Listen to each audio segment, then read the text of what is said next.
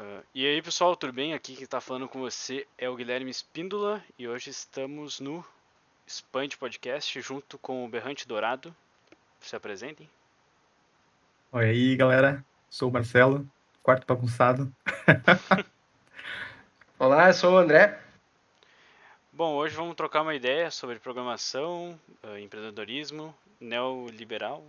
o canal deles é neoliberal. Então, libertário, libertário. Libertário, libertário, libertário, raiz total. Libertário. Então, uh, vamos falar disso e bora lá, espero que vocês curtam. Aí, ah, eu tenho que mandar um salve. Antes disso, tenho que mandar um salve aqui pra galera do Discord. Só um minuto. Ó, ó, ó. Salve, galera. O Carlos Viskel, o Vitão, a Marcília, o Gu Ackman e o Lobinho. Valeu aí, rapaziada, por ter divulgado o podcast. Tamo junto. Bom, vamos lá. O que, que a gente tava falando do Big Brother mesmo? Vamos lá, Big Brother. Agora não sei se o Gil tá no Big Brother, faz tempo que não vejo. Mas foi.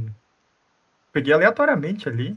Não sei, eu acho que eu vi alguém, um recorte em algum lugar dele falando uh, que ele é uh, economista, né? Ele é economista e tal, foi, foi chamado para uma bolsa de doutorado, não lembro onde, algum, alguma universidade exterior aí. Uhum.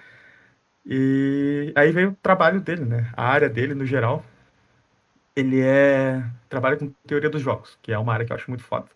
E normalmente tem que ter cabeça para querer entrar nessa área, o cara já tem que ser muito cozido, porque se enfiar nisso aí aleatoriamente deve ser muita dor de cabeça. Sim. E matemática pesada mesmo, né? Coisa de, sei lá, combinação, eh, interpolação, essas coisas aí, tudo. Mas a moral dele é, ele trabalha com modelos. Uh, modelos. E o modelo das teses dele, né? O, o, o main work dele ali é um modelo. Modelo seria para modelagem matemática, tipo, no caso dele, só trazendo o que, que é o modelo dele para não deixar no ar, uhum. é sobre combate às drogas, né? E aí, o que, que é? Um modelo matemático. O modelo matemático é tu cria uma equação, na verdade, uhum. com várias variáveis. Aí, no caso, as variáveis dele são medidas do governo para tentar combater as drogas, uh, preço das drogas, quantidade de facções no tráfico e a violência entre as facções e a violência na sociedade. Uhum. E aí como essas como essas variáveis estão interligadas. Então, o modelo, na verdade, ele normalmente ele tem tipo, altíssimo nível. Não sei realmente, uh, nunca trabalhei com modelos nesse sentido, mas o que eu sei de modelos, eles têm dados de entrada. Então, tu pode, quando tu cria um modelo, é uma maquininha que tu joga dados de entrada, e ele te gospe dados de saída. Então, o, até na explicação dele ele fala mais ou menos nesse sentido. E aí, por exemplo, eles têm ali, ah, eles pegam e modelam a situação atual do estado de São Paulo. Uhum. Então, tem tais e tais medidas vigentes, uh, um nível de truculência da polícia vigente, e tem tais facções. Uh, e aí, como é que eles fazem o um modelo? Esses lugares, Isso. sim, foco. Comando Vermelho, PCC, eu acho que isso é tudo. acho que é tudo São Paulo, não sei. É, mas bota ali e eles. Como é que tu chega no modelo? É cria uma, uma equação matemática e começa a botar as entradas e ver se as saídas equivalem à realidade.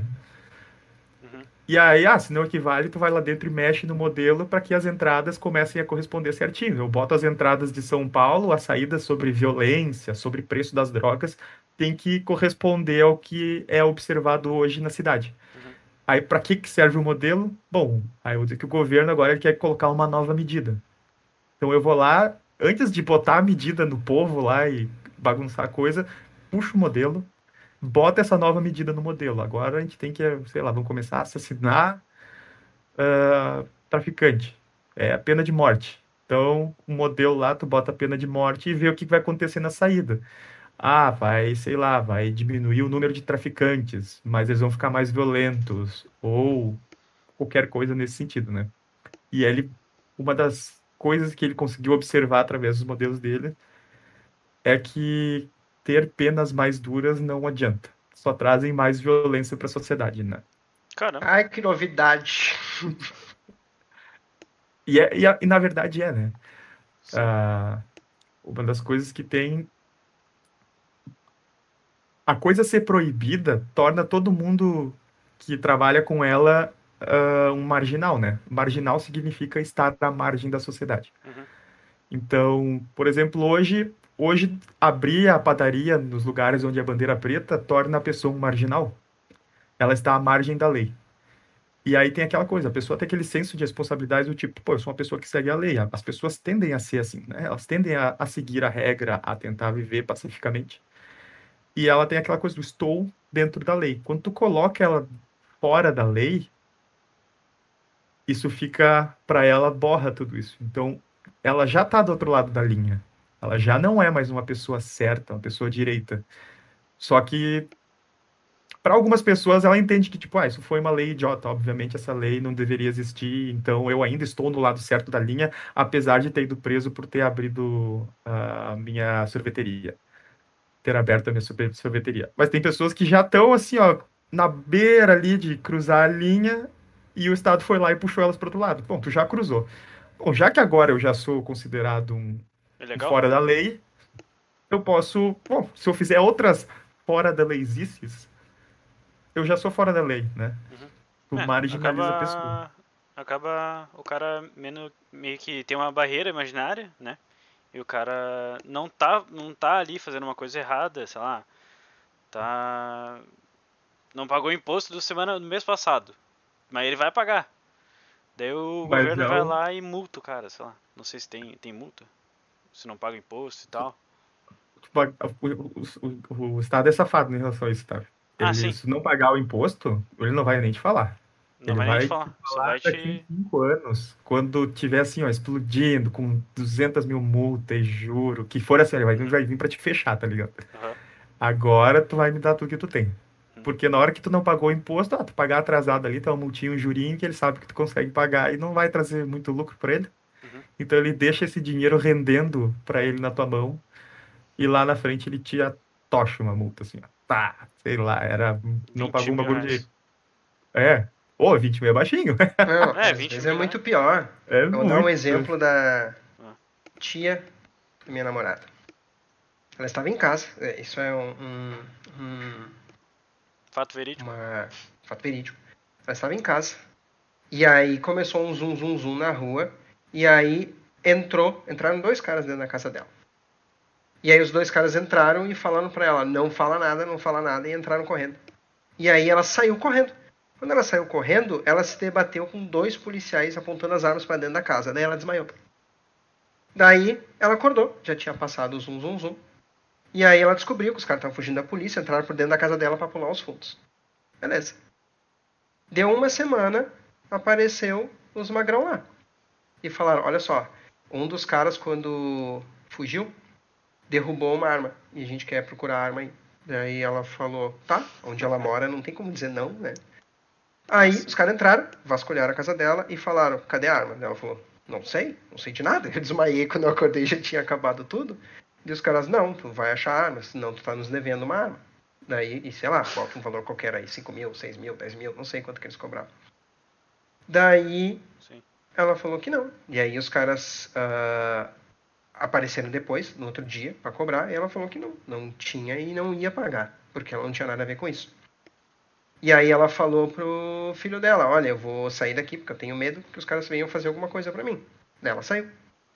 E aí ela falou com o irmão dela e disse, ó, vai lá em casa e pega minhas coisas e tira, porque eu, não, eu, tô com medo de voltar lá. Quando o cara chegou lá, já tinha gente morando na casa dela. Os caras simplesmente entraram na casa dela e alugaram para qualquer outra pessoa lá. E aí tu pensa, tá, mas daí o que, que eu vou fazer? Eu vou, tipo, eu vou lá, vou ligar pra polícia e vou dizer, olha, tem gente morando na minha casa. a polícia vai chegar lá, vai expulsar os caras da casa e vai te colocar na casa. O que, que tu acha que vai acontecer contigo? Os caras vão atrás de ti, né? Pois exatamente isso que aconteceu. Aí hoje ela já mora em outra cidade, ela se mudou da cidade. Qual foi o crime que ela cometeu? Nenhum. Os caras chegaram na casa dela, eles perderam a arma, o policial deve ter catado, sei lá, foda-se o que aconteceu. Mas os caras impuseram nela uma dívida de forma aleatória. Tu tá nos devendo uma arma. Ela, não, eu não tô. Tá, e se tu não nos pagar, tu vai te ferrar.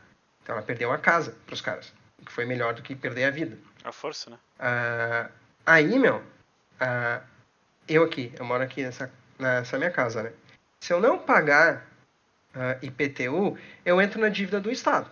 Pode não dar nada, pode dar alguma coisa. O que pode acontecer é o dia que o prefeito de, da minha cidade aqui resolver que ele está com pouco dinheiro em caixa, ele vai executar as dívidas. E ele vai ver que eu estou devendo imposto IPTU. E eles colocam a minha casa a leilão. Alguém compra a minha casa num leilão e a polícia aparece aqui de manhã com arma e me bota para fora. É exatamente a mesma coisa. E por quê? Porque o prefeito falou, cara, olha só, eu tô te cobrando uh, ah, IPTU, mas olha, eu tô asfaltando a rua, tô recolhendo lixo, coloco lâmpada. Eu não quero saber. Se um dia eu quiser que alguém recolha o lixo, eu contrato uma empresa de recolher lixo. Meu pai, inclusive, falou essa semana isso, e aí a minha mãe veio me falar: Pois é, né? Teve greve dos lixeiros aqui semana passada, e aí um senhor passou recolhendo numa picape todos os lixos. Daí eu falei: Pois é, né? E ele não tá ganhando para isso. Agora, se o prefeito não for recolher lixo, eu recolho lixo. E eu cobro. E eu vou ganhar muito dinheiro. Eu abro uma empresa e recolher lixo.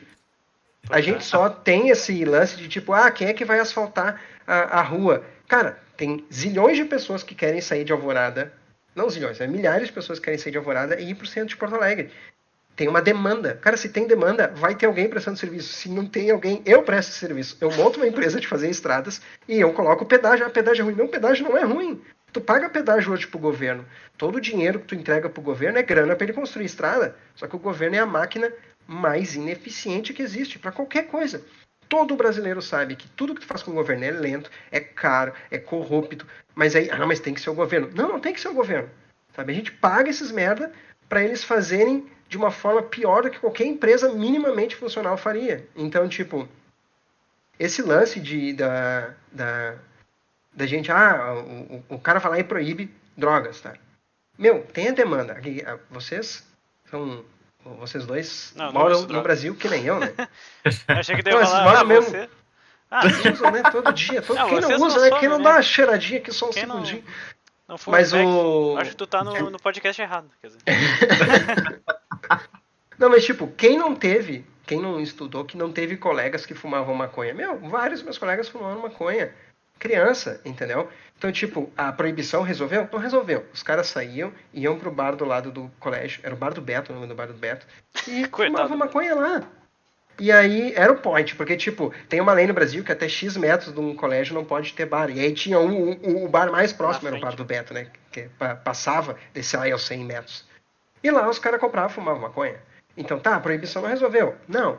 O que, que a proibição vai trazer? Vai trazer atrito, vai trazer mais gente sendo presa, por um crime sem vítima. E a gente pode olhar, por exemplo, nos Estados Unidos, quando eles proibiram bebida, as pessoas iam presas por vender cerveja que hoje não são. Então, tipo, o governo criou um crime que não existe. Entendeu? Aí tu vai, aí começa a ter vários efeitos colaterais. Por exemplo, assim, sabe o que, que eles traficavam nos Estados Unidos na época da proibição? Whisky. Whisky. Whisky. Não cerveja. Até... Cerveja, eu tomo duas, três garrafas o uísque, eu e o Marcelo, a gente toma meia garrafa numa tarde toda de, de podcast. Então valia muito mais a pena tu encher um caminhão de uísque do que tu encher um caminhão de cerveja. Então o que acontece? Vale muito mais a pena tu vender drogas que dão mais poder alucinógeno, que viciam mais, que vão te dar mais grana. Então, tipo, quando eu, quando eu viajei, eu fui para Amsterdã, lá tem... Exato, porque o risco é o mesmo. Meu, eu vou encher um caminhão aqui de droga, eu vou atravessar. Se me pegarem, eu vou passar 30 anos preso. Não interessa o que eu estou carregando, se é maconha ou cocaína ou crack. Então eu vou levar a droga que vai me dar mais rentabilidade. E aí, de repente, tem uma pessoa que diz: Meu, eu não quero usar crack, eu não quero usar essa maconha forte. Eu quero usar só um negócio que vai, tipo, me deixar mais calmo. Ou uma maconha que nem eles usam agora pra. Só quero usar o meu pra, pra saúde, tirador e tal. Não é alucinógeno, tipo, troço só é, como é que a gente fala? LSD? É... Não, não, não. Ela é, ela é uma maconha leve, assim, maconha medicinal, sabe? Tipo, tirador ah, e tal. Não pode, tu vai ser preso igual. Então, meu, vou trazer ah, a maconha que... mais alucinógena que tem. Aquela que cola no teto. Uhum. e é, realmente, realmente. E como é que é? E vai trazer da pior forma possível. Os caras faziam, tipo, uma, da, uma das outras coisas é. Primeiro aumenta o poder, as coisas ficam mais, muito mais fortes, porque no mesmo volume tu consegue botar uma quantidade que vai, tu vai poder vender para bem mais gente. E outra, a maneira de. A vai viciar mais, a pessoa voltar mais. Tipo, é. como é que é? Tu se preocupa menos com a saúde da pessoa, como com a qualidade do teu. Como é que é? Do teu cliente, do usuário, né? Sim. né? E outra coisa é, as pessoas faziam bebida na banheira de casa, num tonel no fundo da casa, sabe? Cheio de problema, cheio de treta. Ninguém sabe onde é que era feito, porque tu não pode mostrar, então, Sim. né?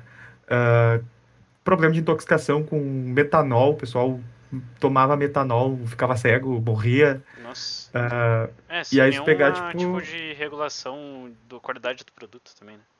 Não pois é, é que tá. Disso. Nenhuma atenção.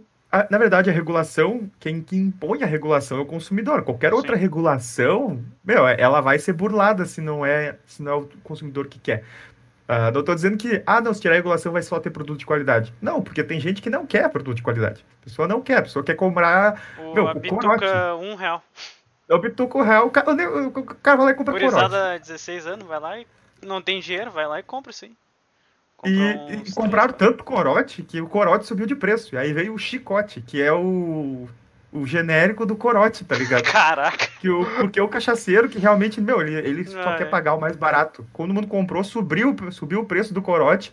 Aí alguém, não, então tá, vamos criar o, o novo preço baixo, que é o chicote, que é uma barriquinha igual. Só que daí, bom, aí a galera que, que realmente não queria pagar comprava isso. Aí se pegar, tipo, meu, é o cara que compra prensado, vem cheio de fungo, vem com a amônia, vem com a putaria, que sei lá, cocô de cavalo. Os caras fazem qualquer coisa de qualquer jeito, porque tem que ser rápido, tem que ser escondido. E enquanto tu vai, sei lá, vai pra Amsterdã, meu, os caras te recebem num lugar bonito, sabe? Pô, o lugar é foda, tu entra lá, é confortável, é aconchegante, eles te vendem, tu consome ali. Meu, tu escolhe entre. Uh, vários tipos uh, de opções, entre vários tipos. Brownie. E ainda assim, né? Variedades. Vai para vai pra Califórnia ver quanto é que os 2 bilhões. Isso acho que há, há uns dois anos, eu acho. Uhum. Tava movimentando 2 bilhões de dólares. 2 bilhões de dólares no mercado desse. Eu vi recentemente que tá movimentando entre todos os estados, estados que legalizaram. Tem movimentado mais de 8, 8 bilhões.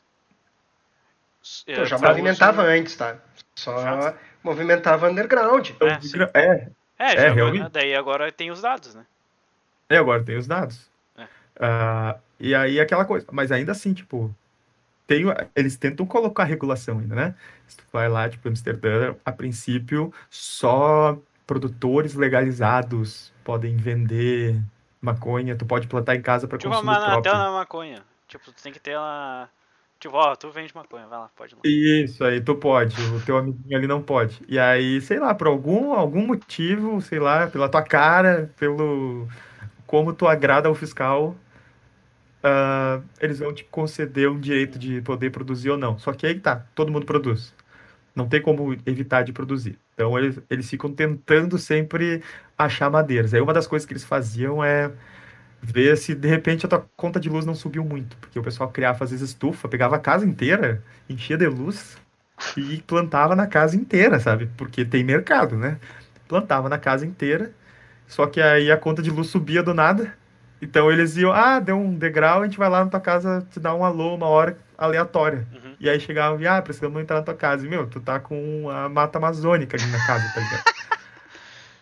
aí, uh, só que aí veio as lâmpadas LED, então deu uma baixada nisso, né? Uhum. Uh, uhum. E aí o que, que eles começaram a fazer? Meu, eles andam de helicóptero com câmera de calor. Porque a, a planta ela é de calor, ela é, é de temperatura mais quente, então eles têm que manter a casa muito quente ah, para poder a, a manter ela viva, crescendo bem. E aí o calor vaza por cantinhos da casa e tal, e é o, o helicóptero passando com câmera infravermelho consegue pegar as casas, tipo, meu, tem tipo um, uma assim, mancha assim, vermelha no meio da casa. tipo, muito fora da normalidade. Um monte de casinha normalzinha, assim, meu, e um bagulho é a casa monstro, tá ligado? É aquela daquele filme lá, né? Então... Muito tempo atrás. O troço assim, tá? Estão cozinhando um porco lá dentro, que porra é essa aí? É. Aí eles vão lá e pá, pegam o cara. Só que, meu, mesmo pegando, mesmo com tudo isso, a galera produz, a galera faz igual. E é aquela coisa do. No geral, nas coisas, né? O Estado ele tenta impor uma ética nas pessoas. Uh, ele tenta dizer que essa ética é a correta, sem nem ele comprovar que é correta. Aí vem aquela coisa, tá, mas o que, que é uma ética, né? que é ética? Aí tu vai ver assim, ah, tem gente que diz que cada pessoa tem uma ética. Uh, cada pessoa tem uma, uma definição de ética. Que ética é o que tu faz quando ninguém tá vendo. Não, isso aí é tudo baboseira. Né? Uhum. Ética é um conjunto de regras. Sim. É um conjunto de regras. Só que uh, o que, que é uma boa ética, né? A boa ética é aquela que se tu pegar e enfiar num robô, ele não vai entrar em curto. Hum. E o que, que é não entrar em curto? Tu não pode chegar numa decisão em que, por uma regra que tu colocou, se ele seguir determinada regra, ele chega numa conclusão, mas se ele seguir outra regra, ele chega numa conclusão diferente. Ah, entendi. Isso aí, tipo, se tivesse um robô com isso, ele não saberia o que fazer. Uma boa ética é aquela que se não, não se contradiz. Então é aquela coisa, tu começa. Por isso que tem aquele lance do tentar refutar a pessoa. Refutar a pessoa é tu chegar na ética dela ela te dá argumentos e tu, e tu pega e mostra que em algum momento os argumentos que ela deu se confrontam. Por exemplo, ó, uh, eu vi uma do Lacombe, eu acho, perguntando para alguém, o Luiz Fernando Lacombe. Ele, esse é um cara muito bom. Quem tá ouvindo, meu, assistam esse cara, esse cara é bom. Ele saiu, não sei da onde, se era da Globo, e agora ele tem o. Eu acho que eu já vi ele na Globo já. Já na, é, na Globo, agora ele saiu, né? Ele é repórter, meu, né? Ele é, é, é repórter. Uhum. Uh, ele é ele é jornalista, na verdade, né? Jornalista. E aí ele trouxe um argumento que é muito bom. Tu com, tu com um, vamos dizer que assim, uma criança de seis anos matou uma pessoa. Ah, sei lá, tinha uma arma na mesa, ela mexeu, pegou a arma e pá, matou uma pessoa. Uh, ela deve ser julgada como um adulto? Ela poderia ser julgada como um adulto? E ir para prisão como um adulto? Não, Daí, tipo, acho que não. Peraí, peraí. Uma criança, por exemplo, mata uma, uma pessoa. Ah, ela poderia ser julgada como adulto. Como adulto. Bah, prisão, assassino, sem vergonha. Ah, eu acho que iria sim pra prisão. Mas aí tá, então, o que aconteceria depende né, da situação, mas a parte ética é a tua ética, tu, nesse caso, a tua ética, tu daria qual seria o resultado da tua ética para isso? Tu acha que ela deveria ou não ser julgada como adulto e punida como um adulto? Puta merda. Eu acho que ela deveria ser acompanhada por um psicólogo até os 18 anos de idade. Pra e, saber. E depois, se ela cometesse um crime, outro crime de onda, qualquer coisa, ela, ela levaria uma pena.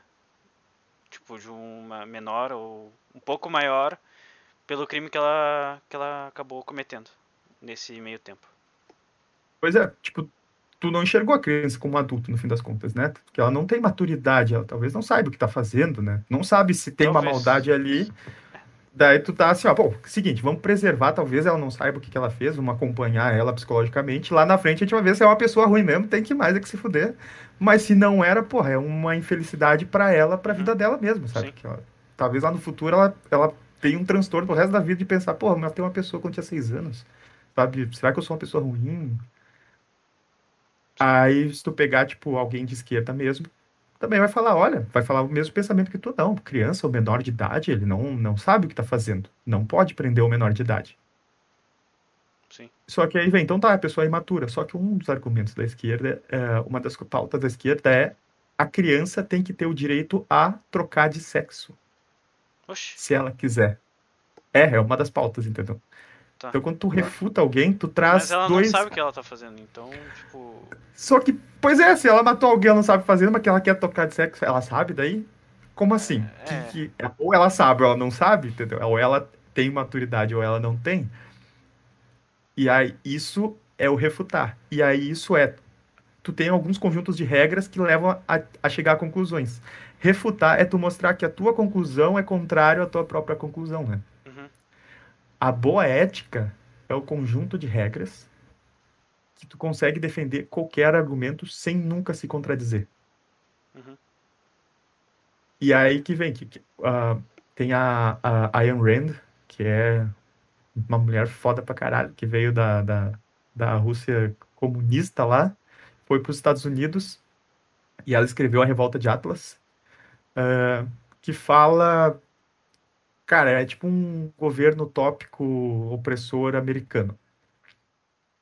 Mas uma das coisas que ela traz, tem um, tem um programa que ela foi que tem todo. É uma entrevista enorme e tem essa entrevista em trechinhos, em tudo que é canto aí, tá, tá por aí, né? Uh, e uma das coisas que ela fala assim, ó. Uh, a pessoa tem o. Como é que é? Ela tem direito a defender tudo aquilo, tipo, a defender realmente tudo aquilo que a ética dela conseguir defender, desde que a ética dela não se contradiga tu tem uma ética perfeita, uhum. onde nenhuma das tuas conclusões nunca vão se contradizer, cara, tu realmente tem alguma coisa. Talvez seja diferente da ética dos outros. Mas é aquela coisa que tu tá se propondo a sempre seguir essa linha, mesmo que os outros tentem seguir ela contigo. Por exemplo, assim, ó, uh, aquela coisa, ah, mas vamos dizer que o cara tem uma ética que uh, a lei do mais forte sempre vence, tá? ele acha que é correto. Se tu é o mais forte, tu pode ir lá e cagar o outro a pau e pegar a coisa do outro. Sim. Se ele acha isso, ele não pode achar ruim que vem alguém, cague ele a pau e leve as coisas dele. Ele, ele não pode fazer isso, entendeu? Porque ele tá quebrando a ética dele. Então é sempre isso, tipo, sempre que pensar assim, porra, eu discordo do teu argumento, tá ligado? Eu acho que tá errado isso. Tu não tem que provar pra pessoa que tu discorda, ela sabe que tu discorda. Tu tem que provar para ela que ela mesmo discorda. E como ela discorda? Meu, tem que dar toda uma volta e mostrar, olha, tu pensa isso aqui também, né? Ó, isso, isso dá errado com isso. Agora tu tem que decidir qual que é certo, entendeu? Qual dos dois. Qual que os dois que, que é certo. E aí vem aquela coisa de. Quanto mais regras tem a tua ética, meu, mais fácil dar uma merda de uma dar errado com a outra numa situação específica. Do uhum. tipo, ah, na regra de. Na regra. Eu tenho exemplo aí da esquerda uh, menor de idade, ele não é, ele não é capaz para poder, ele não é uh, apto a ser julgado, porque ele ainda não sabe do mundo, mas ele é apto a trocar de sexo, porque daí nisso ele é capaz. Isso Entendi. quebra. É. E aí, sei lá, a ética, uma das coisas. Tem também até aquelas tô... três, três leis da robótica, né? São três leis bem básicas e são bem claras, assim. Que a primeira é. Não pode ferir um humano. A segunda. Não pode ferir um humano por omissão. Não pode deixar que um humano se fira por omissão. É. A segunda é. Tem que proteger, eu acho que o ser humano. E não pode. Desde que não interfira na primeira. E a terceira seria. Não pode. Não pode ser morto Uh, e tem, tem, que proteger a sua própria natureza, não sei o que, desde que não fira a segunda e a primeira. Seria uhum. uma coisa assim. É, acho que não pode ferir um humano, não pode deixar que um humano uhum. se fira por omissão, desde que isso não interfira na primeira, né? É. Isso, e pode, e pode se preservar desde que não. E sabe que, na verdade, cara, esse é um ponto muito interessante, que isso não é muito diferente da ética libertária, tá? Uh, eu, por muito tempo, fui de direita, tá? Socialista de direita. E aí eu tinha discussões homéricas com o Marcelo. É que, assim, ó, sabe o cara que é de esquerda lá? PT, pessoal, bababá? Tá ele é um socialista de esquerda. Uhum. Agora o cara que é Bolsonaro, que é novo, que é não sei o que, é socialista de direita. É, é tudo socialista. Acha que tem que ter um governo para implantar as regras e todo mundo tem que seguir a regra. E para essa pessoa parece muito bom quando o governo que ela acredita está lá e está conseguindo fazer as coisas que ela acredita. Mas quando tem um governo, ou o governo que está lá está fazendo coisas que tu não acredita, tu vai achar ruim, tu vai querer mudar. Vou te dar um exemplo. Eu tenho, eu tenho, uma, eu tenho uns amigos que uh, eles são socialistas, tá? Não tá sei se de direita, de esquerda, de centro. E aí, numa conversa com eles, eles falaram assim: olha, a gente se mudou para Alemanha. E na Alemanha, quando a gente chegou aqui, que a gente foi fazer o nosso cadastro, eles perguntaram se a gente era católico. E a gente falou que sim, a gente é católico. E aí agora, 8% do meu salário é imposto para a Igreja Católica. Aí o que a gente fez? A gente foi lá, tem, pesquisa aí, na Alemanha tu ah, paga imposto para a Igreja Católica. Uh, a gente foi lá na igreja e pediu excomungação. Pronto, agora a gente é ateu. Só que, tipo, ele é socialista. Ele acredita que uh, a gente tem que dar dinheiro pro governo, pro governo fazer as coisas, tipo, ajudar os pobres, blá, blá, blá. Mas quanto que tu vai dar do teu dinheiro? Quem é que decide quanto do teu dinheiro tu vai dar para os pobres. Porque, tipo, uma coisa é eu dar dinheiro para o governo, para o governo contratar minha internet. Tá, eu posso só pagar a internet. Então, se eu estou dando um dinheiro para um serviço para mim, então eu estou contratando o governo para fazer isso para mim. Agora, a doação é, eu estou pagando o SUS, mas eu tenho Unimed. Então, todo o meu imposto que vai para o SUS é para ajudar os pobres. Quanto do dinheiro vai? É tu que decide ou é o governo? Porque se é o governo que decide, governo. é, e se é o governo que decide, ele decidiu que tu tem que dar 20%, que é 12 que todo mundo dá, mais 8 porque tu é católico. Aí tu diz, não, não, não, não. Daí eu fui lá e disse que eu sou excomungado. Tá, então tu decidiu que é 12. Agora a pergunta é, se tu achar uma outra brecha na lei que diz assim, não, mas olha só, pessoas que usam barba, uh, não, pessoas que não têm barba, uh, pagam só 5% de imposto. Tu vai lá tirar tua barba? Tá, então quanto que tu quer pagar de imposto? Zero? Se é zero, tu não é socialista. Agora, se tu diz, não, eu quero pagar 3% de imposto, então tu não precisa do governo. Tu vai lá, pega 3% do teu salário e dá para entidades que tu acredita. Tipo, meu, eu não quero ficar cuidando de bandido na prisão. Então pega uma entidade que cuida de pets na rua, que pega crianças pobres, sabe? Uhum. E aí, o que, que a gente pensa? Meu, paguei meu imposto, o mínimo, mínimo que eu consegui, e graças a Deus agora o governo está cuidando dos pobres, toda essa galera que está na rua aí, ele vai dar um jeito, sabe? As pessoas terceirizam uh, o cuidar do outro para o governo. Sim. E aí o que, que a regra. A, a... Aí a gente tinha discussões homéricas, eu e o Marcelo, sobre isso, porque eu era de direita, era socialista de direita. E eu dizia para ele, Marcelo, eu, tudo bem, eu entendo tudo isso que tu está falando, mas tem muita coisa que eu não concordo. Coisas que eu acho que não, não, não é legal. Talvez uh, não seja a melhor forma de fazer. Uh, até que o Marcelo deu um estalo na minha cabeça, que a gente chama de red pill, né, do, do Matrix. Tu, pá, acorda. E foi um estalo que eu recebi quando o Marcelo falou assim, algo eu não me lembro muito bem, porque obviamente nós estávamos bêbados, mas o Marcelo meio que falou assim, cara, tu concorda que esse aqui é o objetivo? Tipo assim, qual o objetivo? Ninguém pode passar fome. Show, esse é o nosso objetivo. Como é que nós vamos fazer esse objetivo? Cara, nós vamos ter que se virar. Tá bom, vamos pegar um monte de uh, escravos negros que nós trouxemos da África e botar o pessoal para plantar batata. Daí ninguém vai ter fome. Não, isso é errado. Tá, mas aí como é que tu quer que eu alimente o mundo todo se eu não colocar uma galera para plantar? Porque eu vou lá, ofereço uh, emprego no campo. Tipo, meu, vocês vêm trabalhar aqui no amor, vocês podem comer batata a hora que vocês quiserem, mas a gente precisa trabalhar para os outros. Ninguém vem. Então eu, eu peguei escravos. Tá, olha só, está errado. Tá, mas como é que eu faço? Como tu faz, eu não sei. Mas esta forma não pode. Arruma uma forma que não agrida ninguém. Então eu comecei a ter alguns estalos, do tipo assim, cara, cobrar imposto é errado. Por que cobrar imposto é errado? Porque assim como aquela história que eu falei dos caras que chegaram na casa da tia da minha namorada e falaram, tu tá nos devendo 5 mil, o Estado não pode chegar aqui e falar, André, 70% do teu salário tem que vir pra gente, tá? Não, cobrar imposto é errado. Tá, mas então como é que nós vamos ajudar as pessoas pobres? Eu não sei. Arruma uma forma que não agrida ninguém. Se tu não tem uh, uma forma, para de cagar a regra. Tipo, a minha namorada falou assim: Ah, tu viu que o governador fechou tudo lá, né? Eu falei, bah, que absurdo, né? E ela, tá, mas como é que tu quer que a gente controle o contágio se o governador não obrigar as pessoas a ficar em casa? Eu falei, eu não sei. Ela, então, é muito fácil dizer que tu não sabe. Eu falei, então, eu não sei, mas eu não tô cagando regra. Entendeu? Uh, uma coisa é, meu, eu não sei como diminuir. Por favor, tenham ideias, se cuidem, mas eu não vou cagar regra para ninguém. Então, o governador promete que vai melhorar, porque quando ele diz, não, a gente está fazendo isso para controlar, para não sei o quê, ele tranca todo mundo em casa, que é uma agressão, a coisa melhora ou não melhora, e ele que está prometendo, entendeu? Então, tipo, cara, é errado. E aí tu começa a ver que a ética libertária, se tu começa a discutir as coisas através da ética libertária, tu nunca entra em contradição. Nunca. Tu nunca vai entrar em contradição. Porque a ética libertária é que nem as regras do robô. Tu nunca pode ferir alguém. E aí tu diz, tá, mas aí como é que tu ajuda os pobres? Por doação, por eu sei lá, tá teu jeito.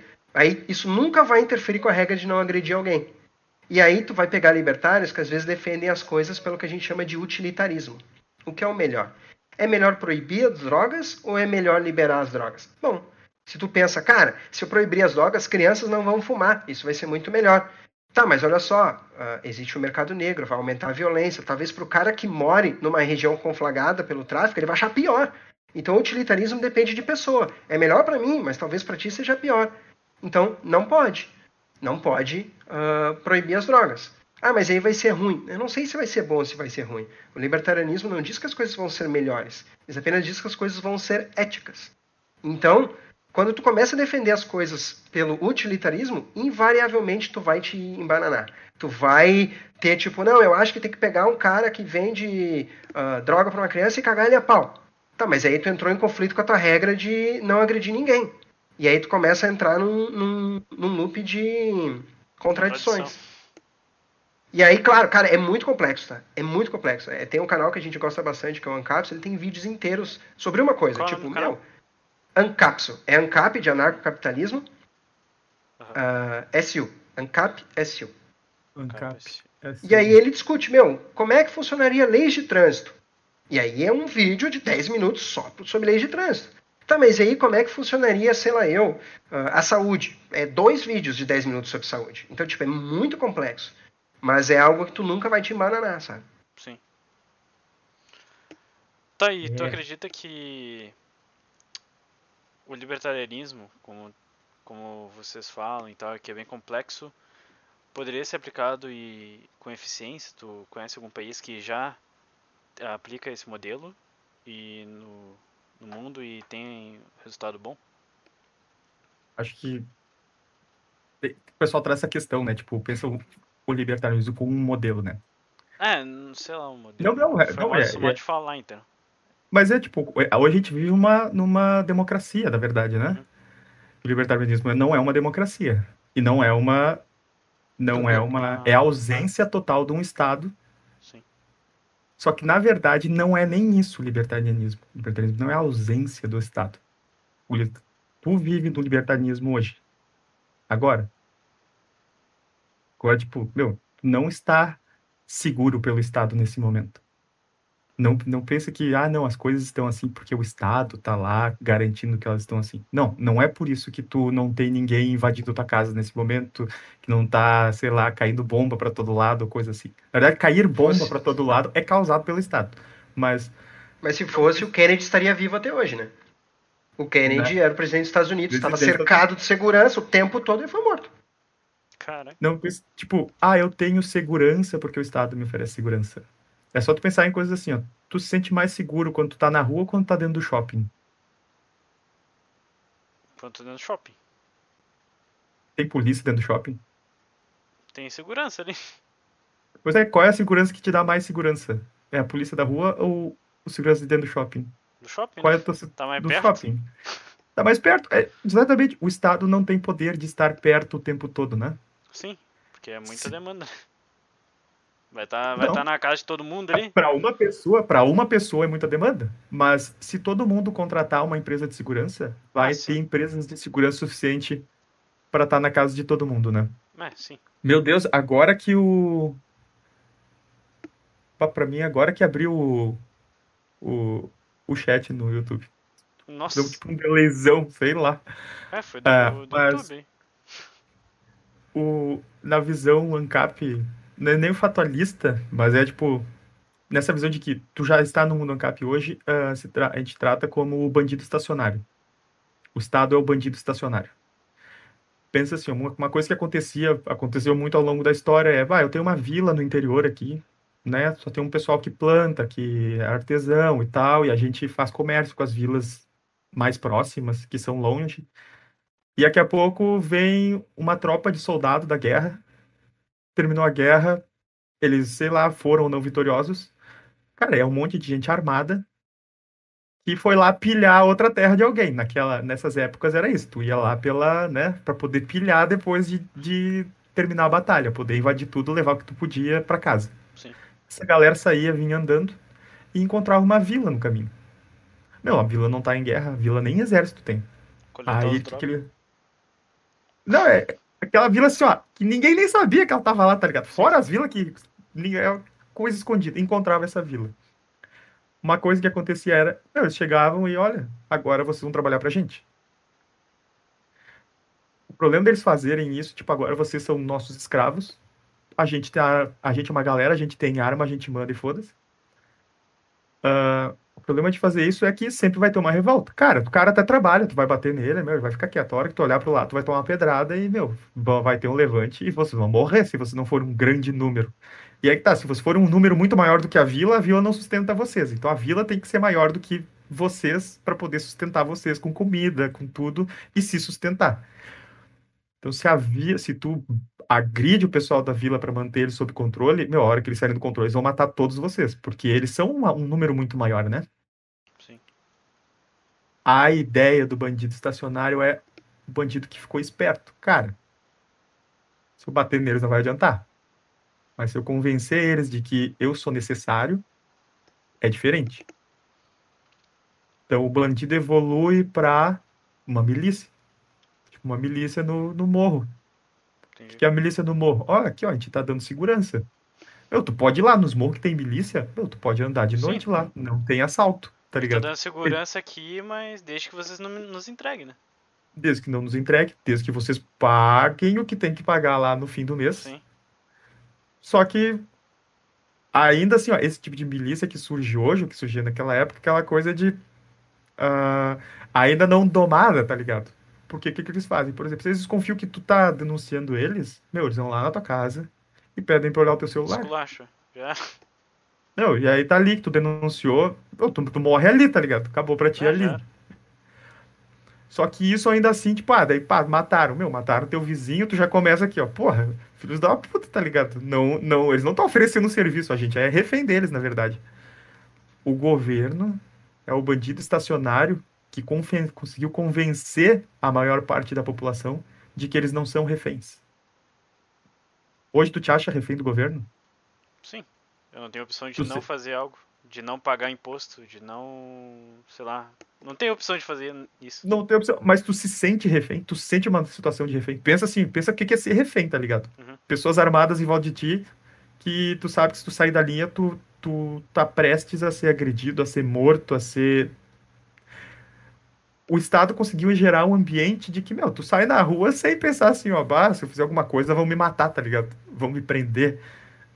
Ah, sim. Não, mas tipo assim, por exemplo, eu sei que, tipo, coisa errada, por exemplo, matar uma pessoa, eu vou me fuder. Tipo, fazer coisa errada em si, eu sei que vou me fuder, de qualquer jeito. Daí, pelo Estado ou por outra pessoa, isso pode acontecer, entendeu? Mas... Mas aí tu julga. Pensa nas coisas que o Estado considera errado e tu não, entendeu? Ah, tipo, não pagar imposto. É, não pagar imposto. Não tem, não tem opção, né? Então eu tô meio preso, como eu disse. Tu tá meio tá preso, não tá, tá totalmente preso. preso é. tá Porque o que acontece? Não paga imposto e compra uma. E fica na listinha negra do governo. E aí pega e compra uma passagem pra Espanha, vê se tu consegue sair do aeroporto. Aí tu vai ver que tu tá preso. Aí, não, como ver. assim, meu? Eu vou sair do Brasil. Não vai? Conseguiu um emprego bom? Vou sair. Não tá, sem o teu passaporte. Por exemplo, assim, ó. Por exemplo, o pessoal que trabalha na internet. Entendeu? Por exemplo, uma blogueira ela não paga imposto, tá? Ela recebe do YouTube, só que ela recebe tudo direto na conta corrente dela e tal. E vai lá e quer ir para outro país. Tu acha que o governo tem o papel de fazer isso com ela? Uma das coisas não, é, não, não paga não. por enquanto. Como é por que é? Enquanto, Essas é. coisas novas, tipo, YouTube, o governo digital, ainda... O governo ainda não. O governo americano já. Ah, já? O governo americano já começou a cobrar o imposto de youtubers, inclusive... Ah, 20% que... nasceu agora, agora há pouco, né? Isso, é recentíssimo. Meu, olha a grana, tá ligado? Olha a grana. E aí veio isso de, meu, tu, uh, tu tem que declarar que tu não é americano. Os youtubers não americanos têm que declarar que não são americanos e ainda assim eles podem ser cobrados por propagandas americanas que aparecerem nas, entre os Ai, vídeos deles. Pariu. E aí é aquela coisa, o, o Estado ele não consegue, meu, ele não consegue proteger todo mundo porque realmente não consegue. Uhum. E da mesma maneira ele não consegue vigiar todo mundo. Ele não tem essa capacidade. Tá, então isso é uma furada, essa lei aí que eles passaram? Essa tá... Não, porque ele não tem que vigiar todo mundo. Ele tem que vigiar o YouTube.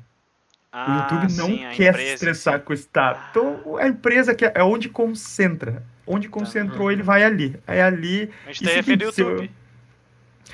E porque o YouTube, o, o, Estado, ele não tá agora olhando lá para ver se o YouTube tá fazendo certinho. Sim. Ele deixa. Porque ele sabe se daqui dois anos ele for lá e vamos ver se tá fazendo certinho, e ele viu que um ano atrás ele não fez certinho, ele vai cobrar com multa, com juro, ele vai ferrar o YouTube até o talo, assim, pra um trocinho que ele deixou passar lá atrás. Uhum. Pra aquela coisa assim, ó, tu vê e vê bem feito, porque se tu errar no futuro, tu vai tomar uma ruim. E... E os Mas caras o... não se sentem... Desculpa, Marcelo, Não, não, pode falar, pode falar. Eu ia, dizer, eu ia falar um negócio que tu falou, Marcelo, que eu acho muito... Uh... De novo, assim, é, é questão de, de clicar, sabe? Deixa eu te perguntar um negócio, Guilherme. Imagina que tu tem um, um escravo, tá? O cara planta milho pro senhor da terra. Tá. Entrega o milho pro cara. Tá e é isso. O que, que, o que, que o escravo pode fazer? Bom, ele pode comer a comida ali da fazenda e dormir na fazenda. É só isso. Ele não pode sair da fazenda. Ele não pode ter posses. Ele é propriedade do dono da fazenda. Isso é certo ou errado? Tá, tá certo. Se eu sou o dono digo... dele. Não, ah, tá. É, tá errado. isso tá, certo tá, ou errado? errado? Acho errado, errado. errado. Show. Só que daí, ah, aconteceu aqui no Brasil, aqui no Brasil aconteceu isso. Dos caras falarem assim, ó, meu, seguinte, ah, a gente permite um outro tipo, ah, que é o chamado escravo de renda. O que, que é o escravo de renda? Tu tá livre da fazenda, pode sair. Tu não precisa trabalhar para o dono da fazenda, tu pode trabalhar para quem tu quiser. Uh, mas 20%, ou X%, não lembro quanto é que é, do que esse escravo fizer tem que ir para o dono da fazenda, porque ele é propriedade do dono da fazenda. Tu acha isso certo ou errado? Acho errado também. Errado também. Por quê? O, o, o dono da fazenda não é proprietário teu. Se o escravo foi lá e varreu a rua, ganhou uma grana, ele não tem que dar 20% para o dono da, da fazenda. Isso aconteceu no Brasil, tá? Escravo de renda. As pessoas trabalhavam e parte da renda dela ia para o senhor feudal.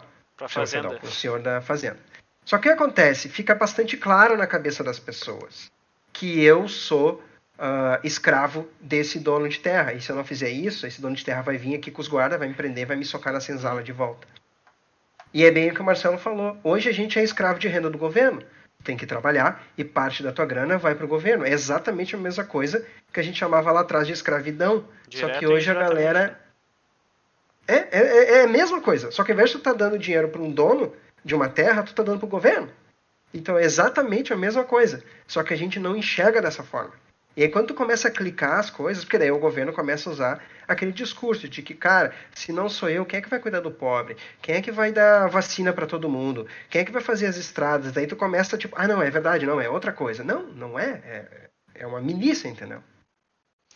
É, porque se tu for colocar assim, por exemplo, várias empresas que têm a vacina, elas vão querer comercializar de qualquer forma ou qualquer forma, entendeu? Então vai ser destruída de um jeito ou de outro. Vai distribuído, com certeza, e provavelmente mais rápido, porque se fazendo de maneira distribuída, tem aquela coisa que o pessoal fala, ah, mas os ricos que pegam primeiro. Uh, pensando em vez de vacina, lembra quando teve a greve dos caminhoneiros? Sim, sim. Uh, tu, tipo, começou é, a subir história, o preço. Tem uma história, né? Tem uma historinha, é, todo mundo tem Aquela lá foi, tinha um posto do lado ali onde a gente trabalha. Uh, a fila tava dobrando a esquina, assim, ó. Os carros tudo parados. Uh, e aí, mas a moral foi quando souberam da, da greve, que viram que ia faltar gasolina, porque tem isso, né? O posto de gasolina ele não espera. Ele comprou uma gasolina a um preço, ele não, ah, não, mas eu comprei essa aqui a, a X, eu vou vender ela a X mais o meu lucro. Não, ele tá sempre olhando o preço do, do, do das outras bombas. Sim. Aquela que ele tem ali, o preço dela é em relação ao quanto falta por aí, já mesmo ele tendo comprado mais barato.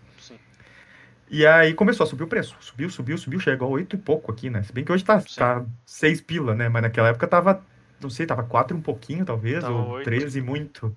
É, e aí chegou a oito, né? Cinco, tinha vezes que tava cinco, seis. Eu me lembro de ter visto. E subiu, mas o preço normal. O bagulho mais, dobrou, mais que dobrou o preço. Isso aí Sim. foi tipo, pum, né?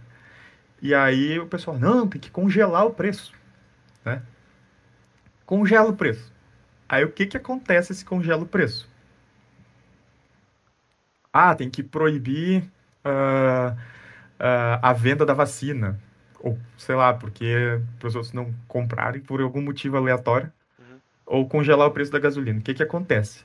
Eu quero ir para a praia, tá? Queria ir para a praia no fim de semana, só que eu tenho que abastecer o carro, né? Quero encher o tanque e vazar para a praia. Chego lá no posto e a gasolina tá 8 pila. O que, que eu faço? Meu, eu vou gastar o dobro do dinheiro para ir pra praia, pô, pilinha contadinho na mão aqui. Sim. Cara, quer saber? Eu vou deixar de tomar muito chopp se eu pegar e for pra praia agora. Eu vou, eu vou gastar o dinheiro da bira no tanque. Então, cancela a viagem. Meu, semana que vem eu vou. Quando você normalizar, eu vou. Volto para casa. Deixo o carro em casa. Feitoria. Aí o que acontece? Pensa agora a ambulância, tá ligado?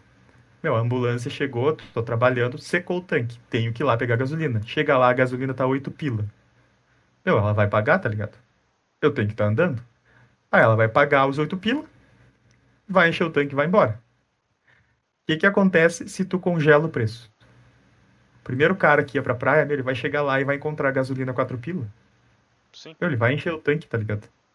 E mais, um monte de gente que sabe que o preço tá segurado, que a qualquer momento pode subir, vai correr, vai encher o seu tanque antes. E que tá faltando. E tá porque faltando. tá em greve. Né? Por enquanto a ambulância tá rodando ainda, tá ligado? A ambulância é uma que não vai poder parar e ficar na fila esperando lá, porque ela só vai para lá a hora que secar a gasolina. A hora que secar a gasolina, ela chega lá e não tem mais gasolina.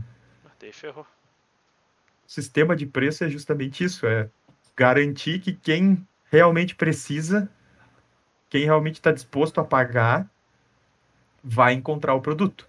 E é o que acontece sempre. O mercado negro é justamente isso, né? Quando tu pega e ah, ah, congela preço de alimento na. Ah, Argentina congelou preço, Venezuela congelou preço. Aí tu chega lá, sei lá, que deu quebra na produção, subiu o preço da farinha. Farinha tá 10 pelo quilo. Ah, não, mas tem que vender a 2, porque a 2 é o preço justo. Tu chega lá no mercado, meu, uma, o mercado, quando ele puder, ele vai, ele sabe que as pessoas estão precisando de farinha e que se ele botar dois pila, todo mundo vai correr lá, vai comprar essa farinha e vai comprar mais do que precisa. Porque ela sabe que lá depois ela vai poder vender no mercado negro mais caro. Porque quando eu não pude entrar na fila para comprar farinha, eu precisar de farinha, eu vou chegar no mercado, não vai ter, eu vou ver com o meu vizinho se ele não tem mais. Se ele tem mais, porque ele comprou a mais, ele não vai me vender ao preço de custo. ele vai me vender ao preço que deveria ser. Só que agora é a farinha dele, que eu não sei onde é que ele guardou, que eu não sei em que mão andou. Sim. Quando podia ser a farinha mais cara lá no mercado, tudo certinho. Bah, não vou fazer o meu bolo de aniversário lá porque tá mais cara a farinha. Pô, mas eu vou fazer o meu pão porque eu tenho fome, sabe? Obriga as pessoas a, a economizarem recursos por elas mesmas. Obriga elas a decidir recu economizar recursos. Não obriga elas a tipo, ah, não, mas tu só pode comprar um leite de cada vez. Porque agora te congelou o preço. Então tu, tu não pode comprar muito leite para vender depois. Então, tudo se dá um jeito. Tu compra o leite antes dele chegar no mercado. Tu vai e compra um caminhoneiro. Ó, oh, peraí, peraí, peraí. Na Ceasa. Na Ceasa. Meu, o troço nem chega pra distribuição. Antes de chegar nos portão, vai lá no portão da Ceasa, chama o caminhoneiro e fala, ah, leva lá direto pro meu comércio.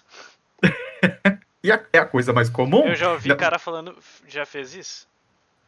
De parar. Meu, de parar e, é, tá ligado? e desviar, tipo, entrega parei. E, e pagar mais, tá ligado? Porque ainda eu, assim... eu encontrei um caminhão da Petrobras indo abastecer um, uh, um posto e eu parei do lado dele e perguntei para onde que tu vai? Daí para o que eu queria ir no posto que ele estava indo. Uhum. E aí ele falou não não eu tô voltando. Daí eu, bah, se eu achasse ele antes, eu ia seguindo ele. Claro que eu ia encher o meu tanque.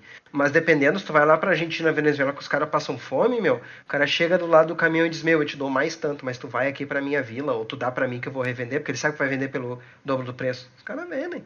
Tem demanda. Vende, vende tranquilo, tranquilo. Cara, imagina assim, ó, tu parou, ele parou que nem ele falou, o Dedé falou, eu paro ali no posto, tá enchendo, tu fala pra ele, olha, tem, é 50 litros meu tanque, tá 8 litros na bomba, uh, não, tá 4 litros na bomba, mas só que ele sabe, sabe quando é que vai ter, cara, te dou 100 pila, tu enche meu tanque ali, claro, encho aqui, meu, nem... Depois volta pra lá, tu atacou ali na, na fonte do troço, sabe? Sim. Ah, enche aqui, enche esse tonel. É, é, o, é o que acontece, né? Tipo, quando teve. Não sei se tu, tu, tu, não é da época do Sarney, eu não sou da época do Sarney também. Não, não sou. O Dedé também não é, da, não é da época do Sarney, né? Pelo amor de Deus, né, Dedé? Não, não. Não, tá. Mas a época do Sarney foi uma época em que se congelaram preços aqui no Brasil. E aí tinha os fiscais do Sarney. A propaganda do filho da puta do, do Sarney era: seja um fiscal do Sarney. Então tu pegava a tua tabelinha de preços e ia lá no mercado Puta merda. Se o mercado estivesse cobrando mais do que a tabelinha dizia aqui, chamava a polícia. A polícia vinha, fechava o mercado. Tá, e tu ganhava alguma coisa por ter denunciado? Eles, eles obrigavam o mercado a vender pelo preço certo. Ah, tá. Certo. Pelo preço da tabela pra ti. Ah, tu ganhava e dinheiro. Multava, ganhava dinheiro, só que eles multavam o mercado, dependendo, eles fechavam o mercado. Meu, imagina ter o boteco ali na esquina, assim, onde tu vai comprar os bagulhinhos, aí tu vai lá e toca o fone nos caras e eles fecham o boteco. Ah, eles faziam, eles faziam tabelamento de preço também? Era o tabelamento. Ah, era... sim. Fiscais do Sarney era o fiscal Puta do tabelamento. merda. Meu, o cara só ganhava comprar aquele produtinho no preço. Uhum. E aí, e o mercado era multado quando não fechava. Meu, tu fechou mais um lugar que tá vendendo o bagulho. A tendência é todos os preços subirem. Então, tu, os preços vão subir. O que aumentou foi a insegurança jurídica de daqui a pouco entrar Uhum. alguém aqui e fechar o meu negócio. Uhum. Isso faz os preços subirem mais ainda, porque risco é custo. Sim. Se arriscar, aumenta preço. Então agora eu tenho o risco ainda de estar aberto. Porque antes eu estava aberto e ninguém, eu sabia que ninguém ia entrar e fechar, porque né, eu podia fazer o preço que eu queria. Agora eles dizem que daqui a pouco qualquer um pode entrar e fechar. Meu, esse tempo que eu tô aberto tem que pagar o tempo que eu posso estar fechado amanhã. É. O preço sobe mais. Aí é o tipo de coisa que eles faziam. Começou, a primeira coisa que começou a faltar foi carne. Meu, a carne sumiu do mercado. Porque a carne tem uma cadeia muito tensa ali de.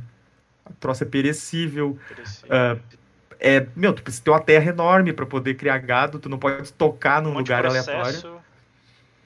E aí e a galera começou. Meu, é caro de produzir. Gasta O que muita que o- água, muita. O- os caras começaram a querer exportar e, meu, não vender, tá ligado? Tipo, eu não vou vender o meu boi a esse preço. Deixa ele no pasto aí, tá ligado? Ele tá vivo, tá pastando, tá feliz ali. E a hora que o preço subir, eu vendo. Aí eles começaram a mandar, olha, eles- os helicópteros da Polícia Federal pra ir por cima das fazendas e observar o boi gordo. Aí era a caça do boi gordo. Meu, aparecia no jornal, não, no jornal, no Fantástico, tem vídeo, se procurar no YouTube, a caça ao boi gordo. Meu, daí eles viam, sobrevoavam o pasto e viam, ah, tem um boi gordo. Tá Pousa o helicóptero no meio da fazenda, chama o fazendeiro, Peraí, multa, porque tu... Perdão, Vamos, vai, vamos ver isso aí, vamos ver isso aí. puxa ali. Meu, multa o fazendeiro porque o cara não tem... O cara tem um boi gordo lá que ele não vendeu, tá ligado? E aí, tu acha que isso, fazer isso adiantou alguma coisa? Meu, seguia não tendo carne e cada vez menos, porque daí cada fazendeiro pensou, caralho, eu tenho um boi gordo, meu, vou me livrar desses troços, tá ligado? Porque daqui a pouco pousa um filho da puta aqui e eu vou me livrar. E tu acha que eu vou ter boi? No- até enquanto tiver essa porra dessa lei aí, eu não vou ter boi? Ter boi é eu me arriscar, então eu não vou ter boi, foda-se a Copa. Ó, tem aqui, ó. Ah, plano cruzado, desabastecimento, a caça do boi no pasto. Seria isso? Isso aí, isso aí. Vamos ver aqui. Tem um cara falando aqui. Se o abate dos bois não se normalizar nos próximos dias, o governo promete que vai lançar mão da lei delegada número 4 e confiscar Caça o o boi no pasto. A Polícia Federal e a FUNAI 86, estão preparadas para o confisco. 86, é isso aí. Vai, Vai, 86, eu achei que era mais tempo atrás. vem colaborando com a população, colocando gado para o abate. Mais uma Ó, maioria e aí tu vê aqui, a noticiazinha, ó, o preço do feijão dobra nos supermercados. E é contra esses que o governo está agindo. Cara, que essa, essa galera da de sobre 80 os dez avisou uma. Dos 10 produtos da Visou não passou um momento meio tenso. só conseguimos encontrar seis. O Pra- Pra Os ver, Vegetariano começaram essa época, né? tá ligado? Meu, em Cuba tem bife de. Ai, como é que não. É uma- Sabe aquela laranja que que é super azeda? Não, Que ela é quase vermelha por dentro? Aham, aham. É toranja, eu acho o nome. Uhum. Eles pegam o bagaço daquilo ali, trituram, socam, isso é em Cuba, né? Apertam, temperam e fritam como um bife. Nossa, É o carne é bife muito de cara. toranja. caramba. Pra... Tipo, ah, hoje vai ter Os arroz e caras bife estão de além do seu tempo. O pessoal tá fazendo o hambúrguer do futuro aí. Os caras já estão. Né? Os caras já estão aí só... Onde é que é? Em Cara, tem Cuba isso aí? Em Cuba? Em Cuba? Então, os caras já pegam e já fazem uma promoção e já solta a cura do coronavírus que o pessoal tava falando. Já, né? Na compra Galera, do meu, esse da lance- tangerina aí do, de bife, já leva uma cura. Vá. Já, já sai junto. Não, esse aqui tu toma, esse cura até... Ah, vocês viram na Venezuela? O Maduro soltou as partículas. Como é que é? As partículas da. as partículas de Maduro que vão curar todas as pessoas do coronavírus. Como assim, cara? As lágrimas do... Ah, sei lá, é um bagulho tipo assim. É, ele já tá tipo que nem o ditador da Coreia do Norte, né? Que se acha um deus lá. Pois é. É, lá. É, lá ele é, né? Meu, é, isso aí é, é, muito idiota, mas se tu olhar, tipo. Cara, esses dias eu vi um, um troço sobre como, é, como são os animes na Coreia do Norte. Uhum. Cara, tudo é em volta do ditador. Ele é o herói, ele é. E é tudo ele zoando os Estados Unidos, tá ligado? E aí aparece os americanos, os americanos são sempre retratados como os retardados, assim, os caras. Sabe, patetão e pai, e ele é o.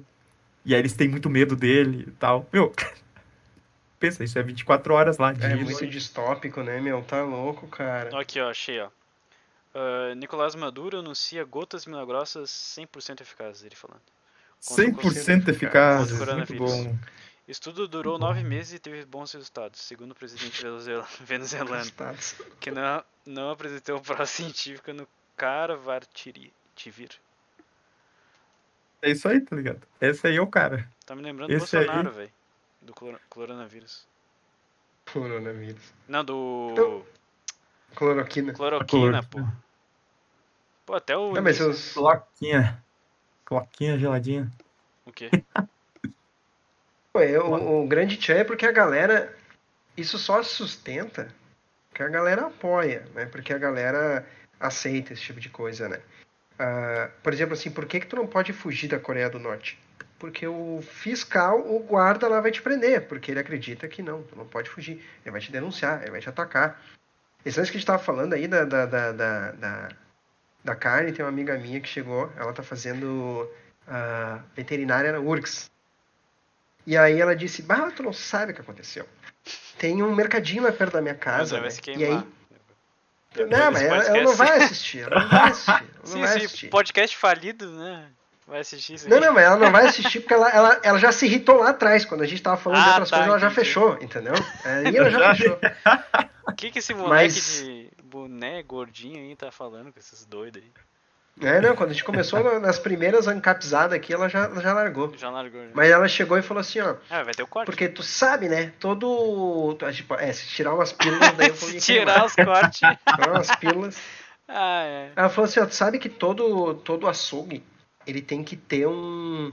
Eu não sei como é que é o nome, tem que ter um, um veterinário, alguma coisa assim, responsável uhum. pelo açougue. Assim como toda farmácia tem que ter um farmacêutico responsável, sabe? Entendi. E eu fui no mercadinho e perguntei, porque tipo, ela descobriu isso na faculdade, né?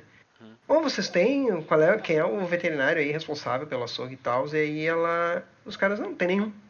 E eu fui lá e denunciei o, o, o mercadinho, porque é um absurdo, eu compro lá há anos e não sabia disso. E bababá, daí eu fiquei pensando depois, peraí, tu compra lá há anos e tava tudo bem, tava tudo ótimo. E aí, agora tu denunciou eles, o que, que, eles vão fazer? Ou eles vão ter que pagar um veterinário, e quem é que paga o veterinário? É todo mundo que tá indo comprar carne, porque agora o preço da carne vai subir naquele mercadinho.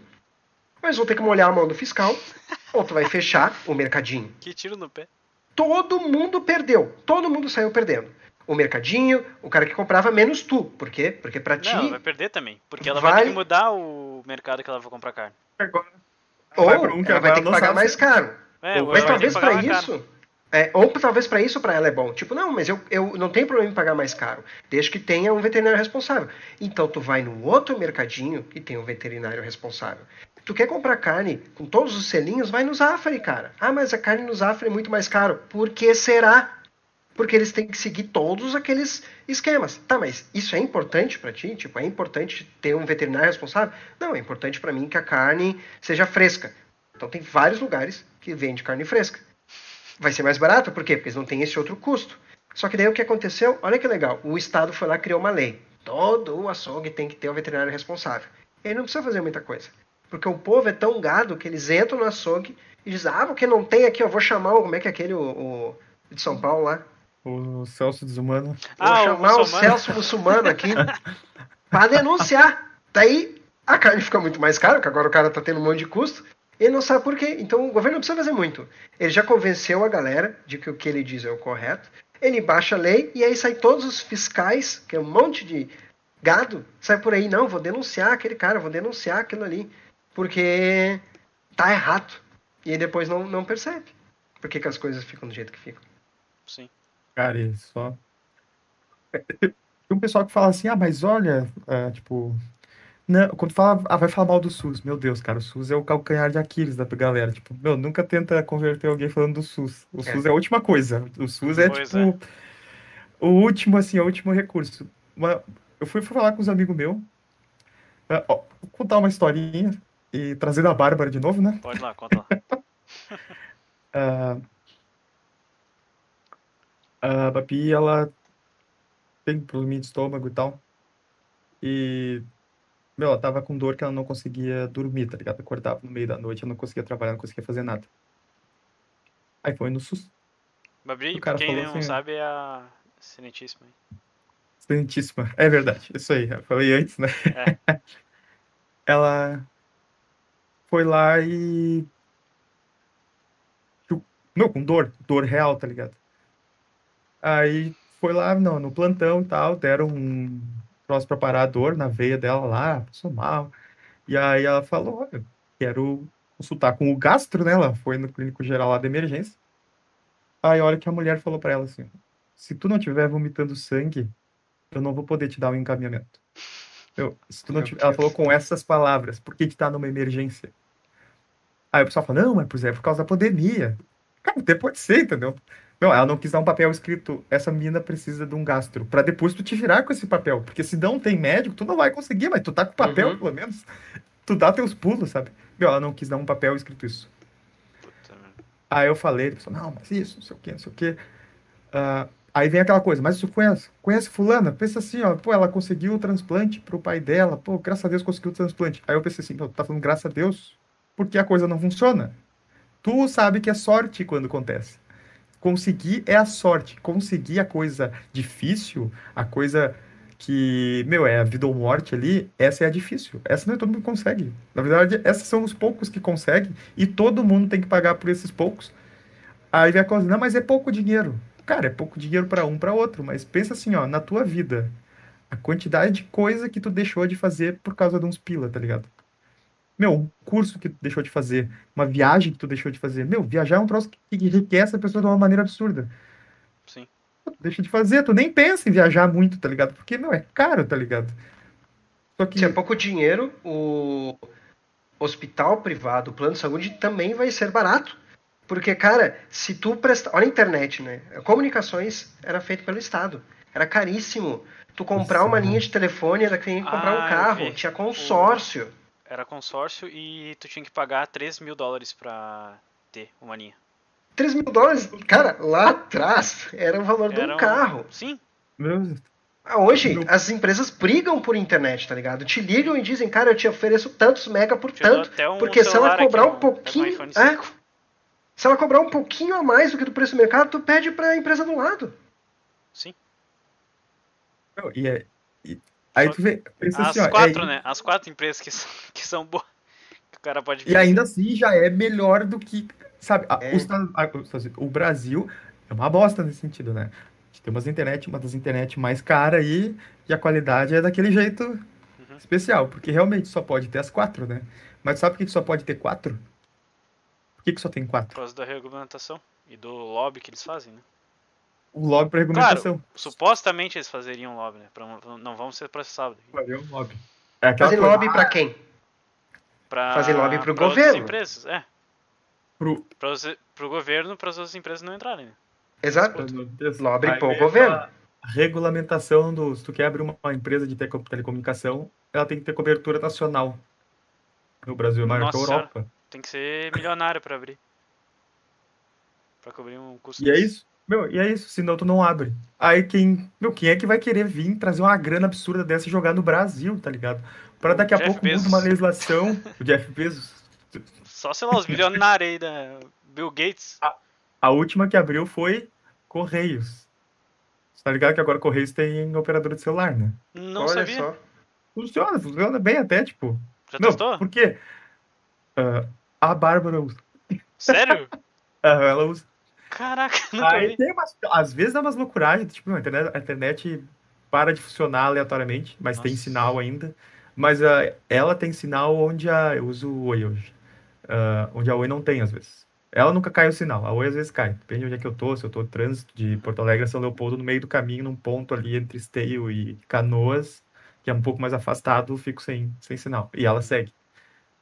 Mas é aquela coisa, meu, tu, essa, esse é o pior lobby, entendeu? Ah, se tu quer entrar, tu tem que seguir essas regras. E é umas regras absurdas que garantem que quem tá ali, bom, quem tá ali vai se ferrar seguindo as regras, mas ainda é capaz de seguir. Quem não tá, nunca vai conseguir seguir, não consegue entrar. Tipo, uma das coisas, por exemplo, ah, a Petrobras tem que quebrar o monopólio da Petrobras, né? Sim. Pô, mas a Petrobras não tem um monopólio. Não existe uma lei dizendo que não se pode tem alguns monopólios, mas o monopólio, o pessoal fala sobre a extração, não precisa ser só a Petrobras. Só que a Petrobras dita as regras para quem quer começar a extração. Aí tu imagina que tipo de regra que ela diz assim, ah, ah quer começar a extração? Vou botar um troço absurdo. Não, tu tem que ter com uma broca desse tamanho aqui, ó, para começar. E, Só para fazer e, trollagem, tá ligado? Para evitar. É tipo, meu, imagina tu tem uma profissão e tu pode dizer o que que alguém que quer fazer a mesma profissão que tu tem que fazer para poder começar a trabalhar. Entendi. É o teu poder, tá ligado? Pensa que superpoder é esse, sabe? Pois é. E, e é infestado, o Brasil é infestado disso, porque o governo dá força para essas coisas, né? Só tu olhar, tipo, conselho de medicina. Sim, tem... Tu acha que medicina é caro? Tu, já, tu sabe, se eu te perguntar agora, Quanto é que custa uma endoscopia? Que eu tive que pesquisar esses dias aí. Ah, deve ser uns 2 mil. Peraí, uh, saiu. Uh, falhou o teu áudio. Falei de novo. Uh, não, eu fiz um. Eu fiz mesmo. é um pouco. Varia o preço tanto, mas é, tem, tem ao redor disso, tem um pouco mais barato, tem um pouco mais caro. Tá, mas não é falar, muito eu posso falar, disso, não. Posso falar da minha cirurgia, que eu tenho arritmia cardíaca. E oh. desde criança eu fiz já três, né? Tudo por iniciativa privada e tal. Já fiz, na verdade fiz duas e vou ir para a terceira. Só que dessa vez o meu plano não cobre e tal. Já até estamos num processo e tal para resolver isso aí. Uh, e no fim eu, vamos ter que tentar de outra maneira. E o preço que seria pago em dinheiro seria 25 mil reais. Para fazer a cirurgia e tal. É uma confusão. É uma banana. Só que, meu, como é que tu chegou nesse preço? Porque tu teve que ir lá no médico perguntar, né? Eu tive que jogar ir lá no, Google, no médico e, e falar com o financeiro lá do hospital e falar com... e perguntar. Se tu jogar no Google, tu não consegue essa informação. Ah, não. Porque o médico não pode colocar preço. Ele é proibido Não, o médico não falou preço. O, preço. o médico não falou preço. Eu tive que perguntar no financeiro. Teve que perguntar lá e, sem contar que, meu, eu penso, eu tenho uma clínica, sei lá, eu tenho clínica que atendo pessoas aqui em casa. Eu, eu não posso botar o preço da minha clínica no ar. Eu não posso botar uma placa lá na frente e dizer quanto é que é uma consulta. Eu sou proibido pelo Conselho de Medicina de dizer o meu preço. Hum. E a mesma coisa para o Conselho de Contabilidade. Uma, uma, um escritório de contabilidade não pode botar o preço dos seus serviços ali na frente. O advogado não pode botar preço, os preços dos seus serviços ali na frente. Por que isso? Porque daí tu deixa a população cega em relação ao, ao real valor do produto, entendeu? Ah, sim. Por isso porque todo mundo acha que advogado, sei lá, advogado é caro, hospital é caro. Porque realmente, se eu botar é um preço alto, todo mundo eu não, como é que é o, é não existe vai... a pesquisa, a pesquisa de preço é muito trabalhosa. Sim. Pensa assim, ó, quanto é que era o preço de produtos antes de começar a venda na internet valendo, sabe? Nossa, como é que eu vou precisar é. isso? Como é que tu vai, sabe? Pô, tu tem que ir lá na loja pesquisar o produto. Meu, tu vai comprar um troço muito mais caro do que ele precisaria ser. Sim. Porque tu não Hoje tu vai no lojas. shopping comprar uma TV, tu já, tu já vai olhar esse mesmo modelo da TV na Fast Shop, não sei o que, não sei o que lá. Os caras não conseguem. Eles podem até te vender. Uhum. Eles até podem te vender mais caro. Mas aí eles vão te dizer, cara, mas eu te vendo aqui a 50 reais mais caro, mas tu já sai com ela debaixo do braço. É, entendeu? É. Mas se eles colocarem um valor muito mais alto, tu vai olhar e vai dizer, bah, mas não vai valer vale a pena. pena. Agora imagina se fosse proibido botar o preço de produtos na, na, na prateleira, tá ligado? Nossa. Ou proibido anunciar preço na internet. E aí aquela coisa, tipo, ah, o, um, um troço, uma galera se reúne e diz, nós somos o conselho da profissão. E a merda do governo brasileiro vai lá e dá poder de lei para eles. Do tipo, realmente, eles têm o direito, OAB, tá ligado? Ah, eu vou lá e boto minha placa de preço de consulta ali. Consulta de a, a, é, ou processo, sei lá, botei lá. Meu, eles vêm aqui e cortam tua OAB. Ah, não, então tá, então tu não tá mais, não participa mais da ordem. Tá mais apto a. Tu não pode mais cara. trabalhar. Por quê? Aí vem aquela coisa assim, O cara fez faculdade, fez OAB, ficou quase nove anos da vida dele pra se começar a trabalhar e a OAB vai lá e tira. Foda-se. E, e é que tá, o que que desabilitou ele a ser advogado? O que que, sabe, o que, que Se te pegarem dele? exercendo, tu vai preso por exercer a, sem estar habilitado, exercer a profissão sem estar habilitado. E aí vai, vai para vai pra tudo, tá ligado? Vai pra, pra tudo, pra tudo. Teve um, um cara ali que ele é. Eu até comecei a seguir ele. Meu, o cara é gigantesco. O cara é um. Tô pensando em chamar um, um advogado aqui também. Seria muito legal. Ó. Que ele presta. Que eu conheço um que ele presta serviço lá pros Estados Unidos. Ah, que massa. Na é, gringa. É, daí seria muito da hora chamar ele aqui. Vamos ver se ele quer, né? Não conheço muito bem ele, mas posso chamar. Tenho conhecido. Pois é, tipo, a ideia de advogado. Aqui no Brasil, advogado é para te livrar de enrascada, tá ligado? Advogado e. e contabilista. Aqui ah, no Brasil são. Tesoureiro? Tesoureiro. Não, o contábil mesmo, contábil, ah, sim, tipo, contábil. contador. É, o contador. É. Ah, sim. Contador. Sim.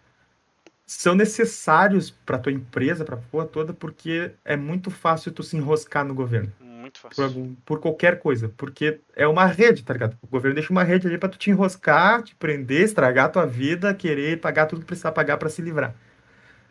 Uh, a, a profissão do advogado, ela serve pra uh, ministrar conflitos. É proteger, mas é conflito, tá ligado? É o advogado de verdade, meu, ele é só entre pessoas. Não é para existir o advogado entre pessoa e governo, tá ligado? O governo não é uma pessoa. Existe conflito com o governo. É, e empresas também, né? Empresas, mas na verdade empresas são são pessoas, é a parte privada, ah, né? Sim. Entre iniciativas. É, e aí uh, tanto advogados lá quanto, uh, quanto contadores de lá têm essa noção mais de tipo, ah, lá eles têm aquela coisa do Estado, o promotor, essas coisas que Sim. é um pouco diferente daqui. É mas eles têm essa noção de a lei ela serve para mediar conflito entre pessoas, não é para ferrar pessoas em relação ao governo, né? A lei é para as pessoas, ela serve às pessoas, é uma ferramenta para as pessoas, não é uma ferramenta para o governo ter motivos para ter uma arma, ter pra... uma arma apontada para ti. E contador, então, lá o contador é porque para ele mostrar a saúde da tua empresa, principalmente tu quer vender ela, tu quer que pessoas comprem ações dela, tu quer que ela funcione bem e tal, tu chama o contador. O contador ele é algo útil para tua empresa, para que ela funcione bem, né? Tu é amigo do teu contador porque ele tá ali, ele tá contribuindo para tua empresa crescer. No Brasil não, no Brasil o contador é para o governo não vir fechar a tua empresa, tá ligado? Meu, tu não consegue fazer um troço funcionar 100% sem um contador, por menor que seja a tua empresa. Tu vai errar um bagulho hum. e vai se fuder daqui uns anos.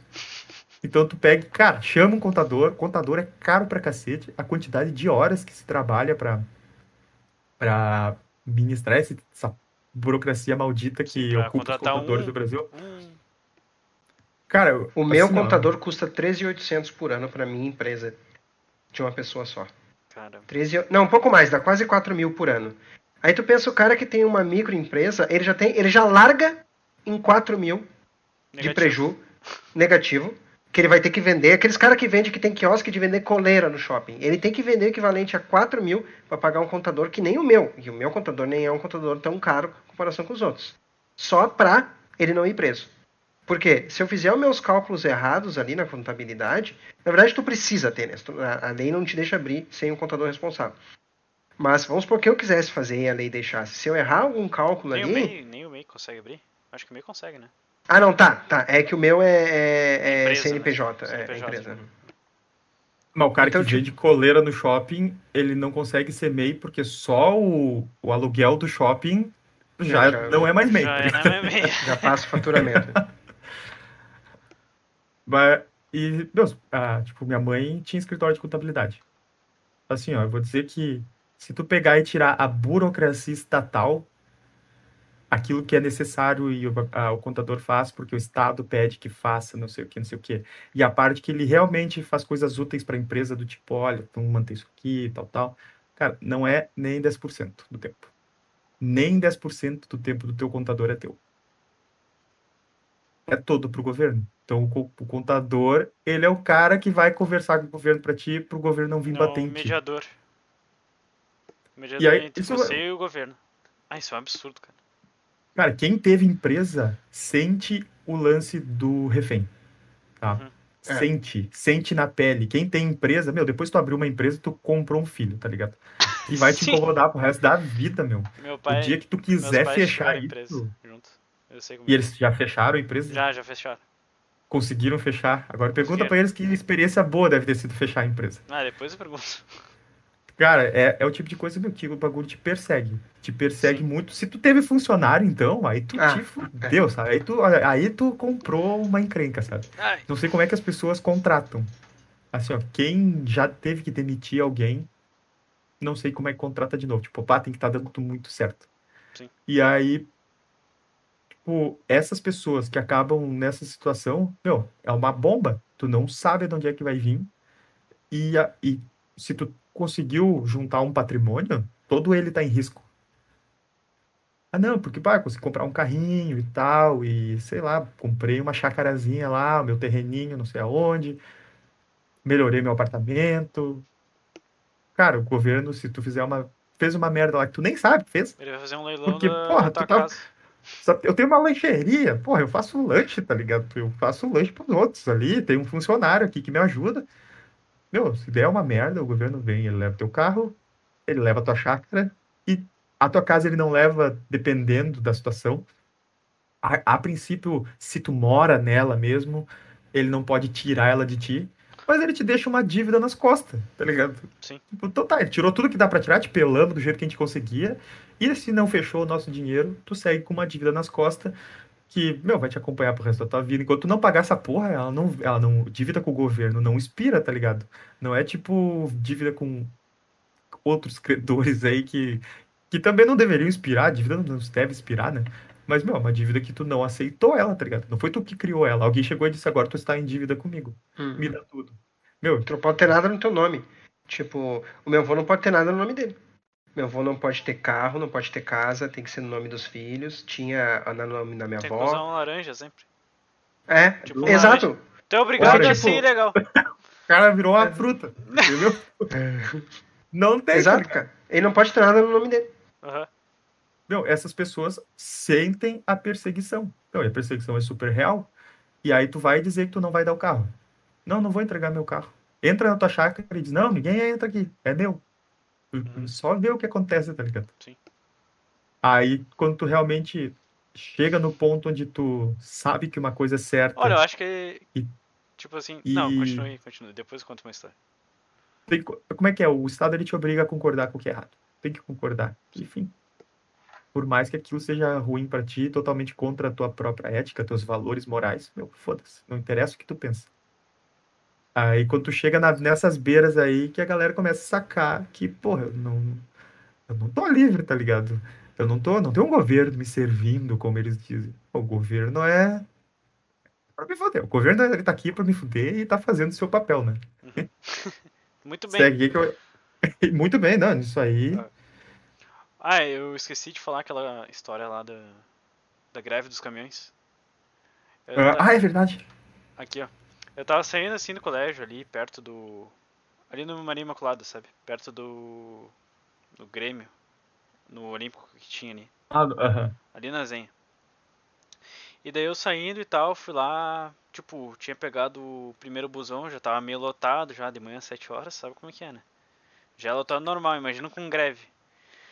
Daí tá, fui pra escola, daí voltando. Não, não, minto. Eu fui de ônibus, eu fui de táxi, pedi táxi ainda. Não tinha. Não lembro de ter chamado Uber.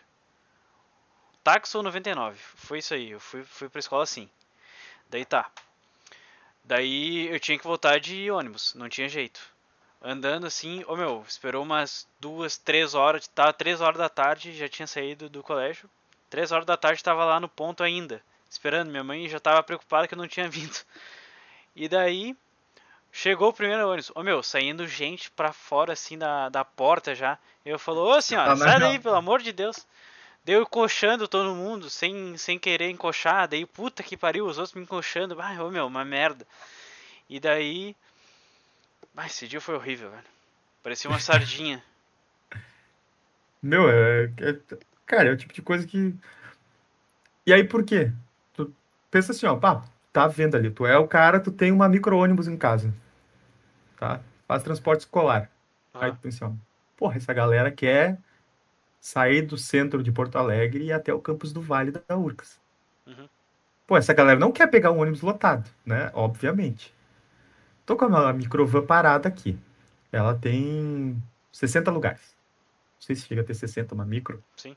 60. Não, deve ter um, uma grande, deve ter. Pô, quanto é que eu gasto de combustível indo do centro de Porto Alegre até o Vale e voltar? Ah, eu gasto, sei lá, não sei, eu gasto 100 reais de combustível. Né? Que a minha, minha microvan queima combustível pra caralho. Pô, eu, se eu pegar e dividir isso entre 60, quanto é que tá aqui, ó? Vamos ver. 100 dividido por 60. Não, ou faz o caminho do. Faz o caminho do ônibus. 1,60. 1,60. Eu quero ter um puta lucro. Eu vou cobrar 3 reais. Meu, tu acha que ninguém vai pagar? Agora experimenta pegar e fazer isso com a tua van. Vai lá e fala assim, é 3 reais pra entrar é aqui que eu levo que lá. O, que o ônibus em si. Meu, a, mas assim, ó, tu vai até a esquina, já vê um carro da polícia se joga em ti assim, ó, ah, e eles sim. atiram no teu vidro, tá ligado? Sim. Porque como assim que tu vai transportar pessoas que querem de um lugar pro outro e cobrar dinheiro por isso? É. Como que tu vai fazer o trabalho do ônibus? Olha, se eu não me engano, é. lá no Rio de Janeiro já tem, né? Nas favelas. Mas não sei se é legalizado e tal. Pois é, é aí é que tá. Onde. E aí vem aquela parte, meu, o Estado só não tem controle sobre tudo. Então, onde a galera tem menos medo dele, a galera pega e faz os bagulhos, uhum, uhum. Então, por, que, por que, que as favelas são favelas? Tu sabe o que, que a favela é favela? Hum, o que, que é uma favela? Sei lá, não sei. Meu, é assim, ó aquela área o governo disse que não é de ninguém e por acaso ele disse que ninguém pode ir para lá. Meu, as pessoas foram. e montaram as casas lá, meu, agora tem as casas lá. A Sim, favela é favela. Baldio, que daí a pessoa foi lá e montou as casas. Nem baldio. Pegar para o Rio de Janeiro é o morro, tá ligado? É encosta de morro. Tem uma lei ah, que não sim. se pode morar na encosta do morro. Ah, não é de ninguém o terreno, tá ligado? Sim, sim. E aí, o que, que eles fazem? Eles mantêm as pessoas na situação de favela porque eles não dão a escritura da casa para as pessoas. Ah. A favela não tem escritura, ninguém tem escritura. Só que, justamente por saber que, porra, tu, tu, tu, morar numa favela, tu já é marginal, tu já é marginalizado. Por mais que tu não seja uma pessoa ruim, tu faz tudo certinho, mas tu já é um marginal, tu já tá à margem da lei. Uhum. Por isso que rola de tudo que é loucuragem na favela, porque tu pegou pessoas e falou, agora vocês são fora da lei tem aquela galera que já tá mais para outra ponta do espectro ali, que olha, tá, já que eu já sou marginal, então eu vou meter o louco mesmo. Uhum. E, pô, tem gente que não, só eu não consegui comprar minha casa em outro pô, lugar. Que nem, com... que nem imbecil, velho. Botar no encosto do morro, o lugar onde tem a melhor vista da, da cidade inteira. Porra, Cara, os milionários iam comprar é facinho, velho. Meu, não, não pode ter no encosto do morro. Foda-se. Nunca vai ter a escritura. Meu Uma das Deus. coisas. Só que Tu sabe, por exemplo, se eu falar assim, ah, o cara tem, tem um barraco no morro, tu concorda com essa afirmativa? Se, eu, se, tu sabe que o cara mora no barraco no morro, tu posso eu dizer assim, ó, parece certa essa afirmativa, o cara tem um barraco. Tá. Tem algo que tu. Tem, Não, né? Tá. Ter é posse, né? Sim, sim. Tu entende que o barraco é dele? Sim, entendo. Legalmente não é, tá, mas tu sabe que é. é dele, é. Foi ele lá que construiu. Foi assim que começou, mas... né? Tipo, os terrenos. Como é que uma pessoa ia lá e cercava que... o terreno? Perfeita. Isso aí se chama apropriação primária. Não era de ninguém, eu cerquei, peguei, é meu. É teu, tá ligado? É teu. Sim. Não interessa quem diz. E, a, e aí tá, ó, tu, tu, é ANCAP, irmão. é isso aí, entendeu? Cara, tá lá o morro, não é de ninguém, fiz a minha casa. A casa é minha. Com Todo mundo sabe menor, que é entendeu? Eu não sou ANCAP. Sou Mas por que que tu concorda com o estado menor? Olha aí, Porque é muito imposto, pô. Então, mas, aí, mas... mas começa assim, tá? Tu começa entendendo que o Estado ele é ineficiente, ele atrapalha, ele dá gasto, bababá, então tu quer ele menor. E aí depois que tu entende que quanto menor ele fica, melhor ele fica. E aí tu diz assim, não, olha só, o Estado tem que ser responsável pelo mínimo, pelo essencial do essencial. Por quê? Porque o Estado é uma merda. Bom, se o Estado é uma merda, aí mesmo que ele não tem que ser responsável pelo essencial. Porque é o essencial. O essencial aí, é... é essencial. Então tu começa assim, tá? Tu vai começar, assim, eu, eu pensava igualzinho a ti, tá? Uh, eu dizia, cara, eu concordo que isso está errado, que imposto não é certo, mas eu quero um Estado menor, eu quero um Estado eficiente. E aí, com o tempo, tu vai entendendo, tá, mas realmente isso aqui tinha que ser pelo, feito pelo Estado. Será que uh, não está errado?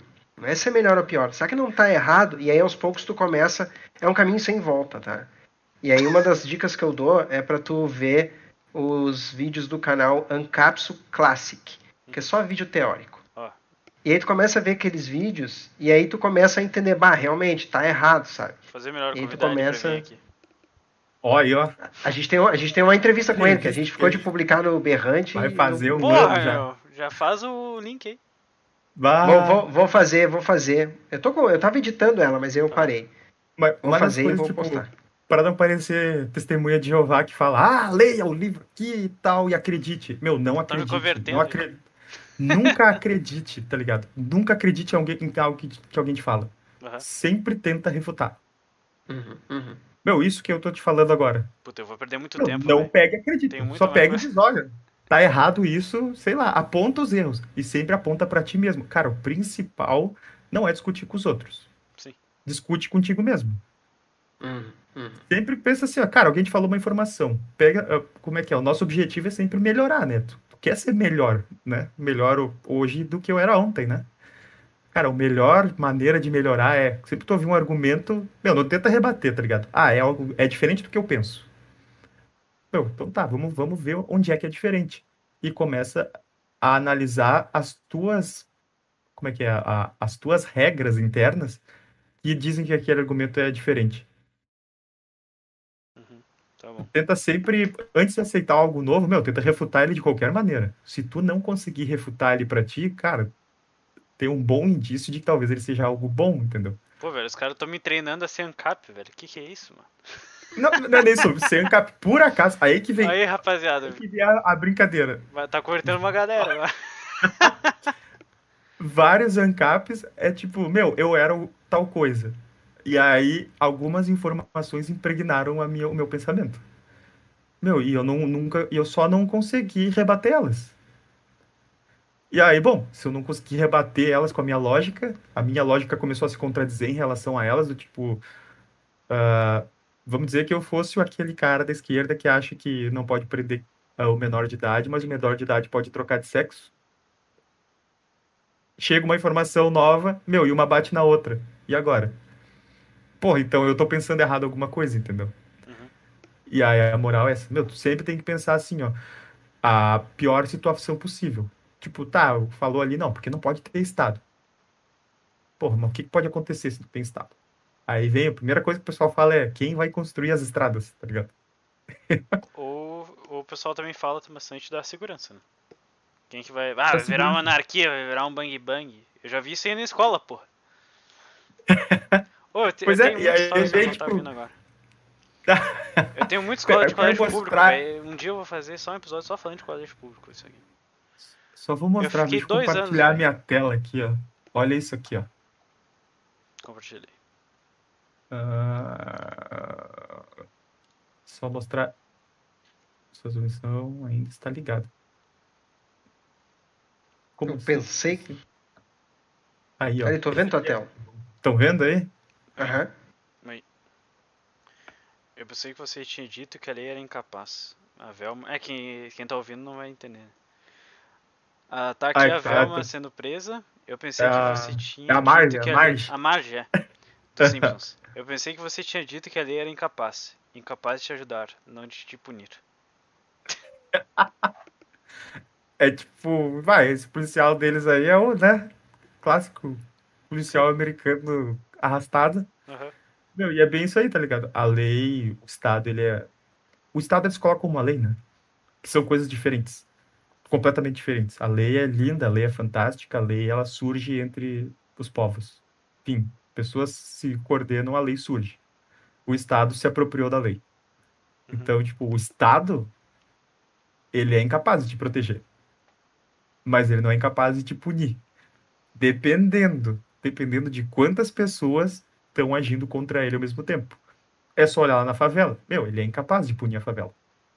Tá lá a favela, tá ligado? Meu, tá, o, traficante tá dando de fuzil na rua. Sim. Fim.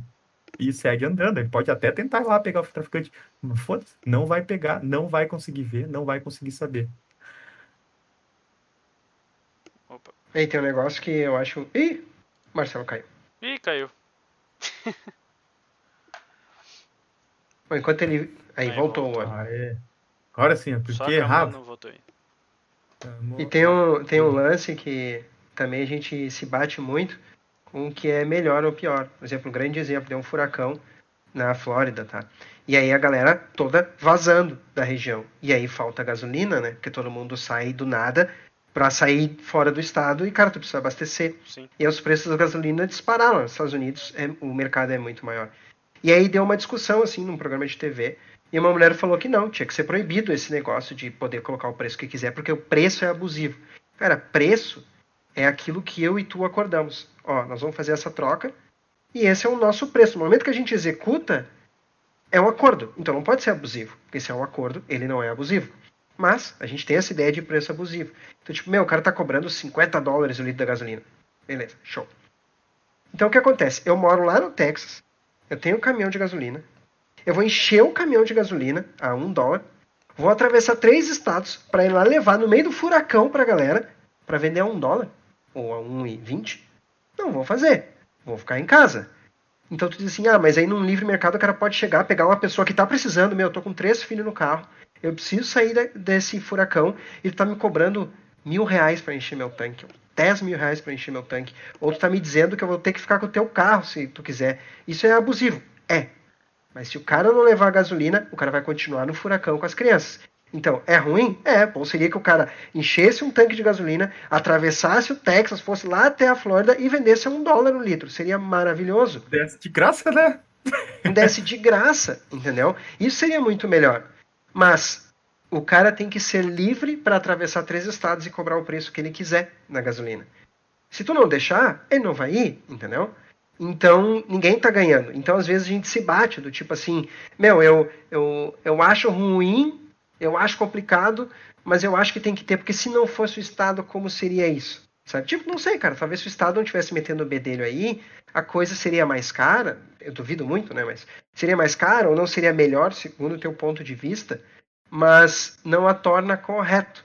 Não é porque a coisa uh, re resolve o teu problema que ela é a correta. Por exemplo, assim, ah, se o Estado cortasse a mão de todo mundo, não ia ter ninguém matando ninguém com arma, porque ninguém ia conseguir pegar a arma. Sim, resolve o teu problema, mas é errado, entendeu? Então, tipo, ah, se não tiver, as pessoas iam se matar. Sim, é, então nós vamos resolver isso de outra forma. Mas essa forma que tu criou não resolve, sabe? Tipo, resolve o problema, mas é uma forma antiética, sabe? Sim. E assim, é complicado, tá? É algo que vai te bater bastante no processo. Sabe, tipo, a minha namorada não é ANCAP. E a gente se bate bastante, mas sempre quando a gente se bate num assunto, eu espero que ela receba os meus argumentos assim como eu recebo os dela. Tipo, ela me critica, fala alguma coisa assim, tá, mas aí isso aqui. Daí eu paro e penso, pá, será que ela tem razão? Mas e como seria? E como não seria? Eu fico, né, discutindo comigo mesmo, tentando entender. E é um processo natural, tá ligado? Tu vai discutindo, e assim, cada vez que eu interfaceio com as pessoas e discuto, eu aprendo mais, eu cresço mais, eu como é que é? Eu, eu, eu mudo a forma como eu pensava lá atrás. Digo, putz, mas eu estava errado mesmo, sabe? E, é, isso e vai, aí vai no teu desenvolvimento pessoal também, como tu pensa. É. E, e tu não tem que ter medo de mudar, tá ligado? Do tipo assim, alguém chegar e falar, ah, mas olha essa postagem que tu postou há dois anos atrás no Facebook falando isso. Sim, eu estava errado lá atrás.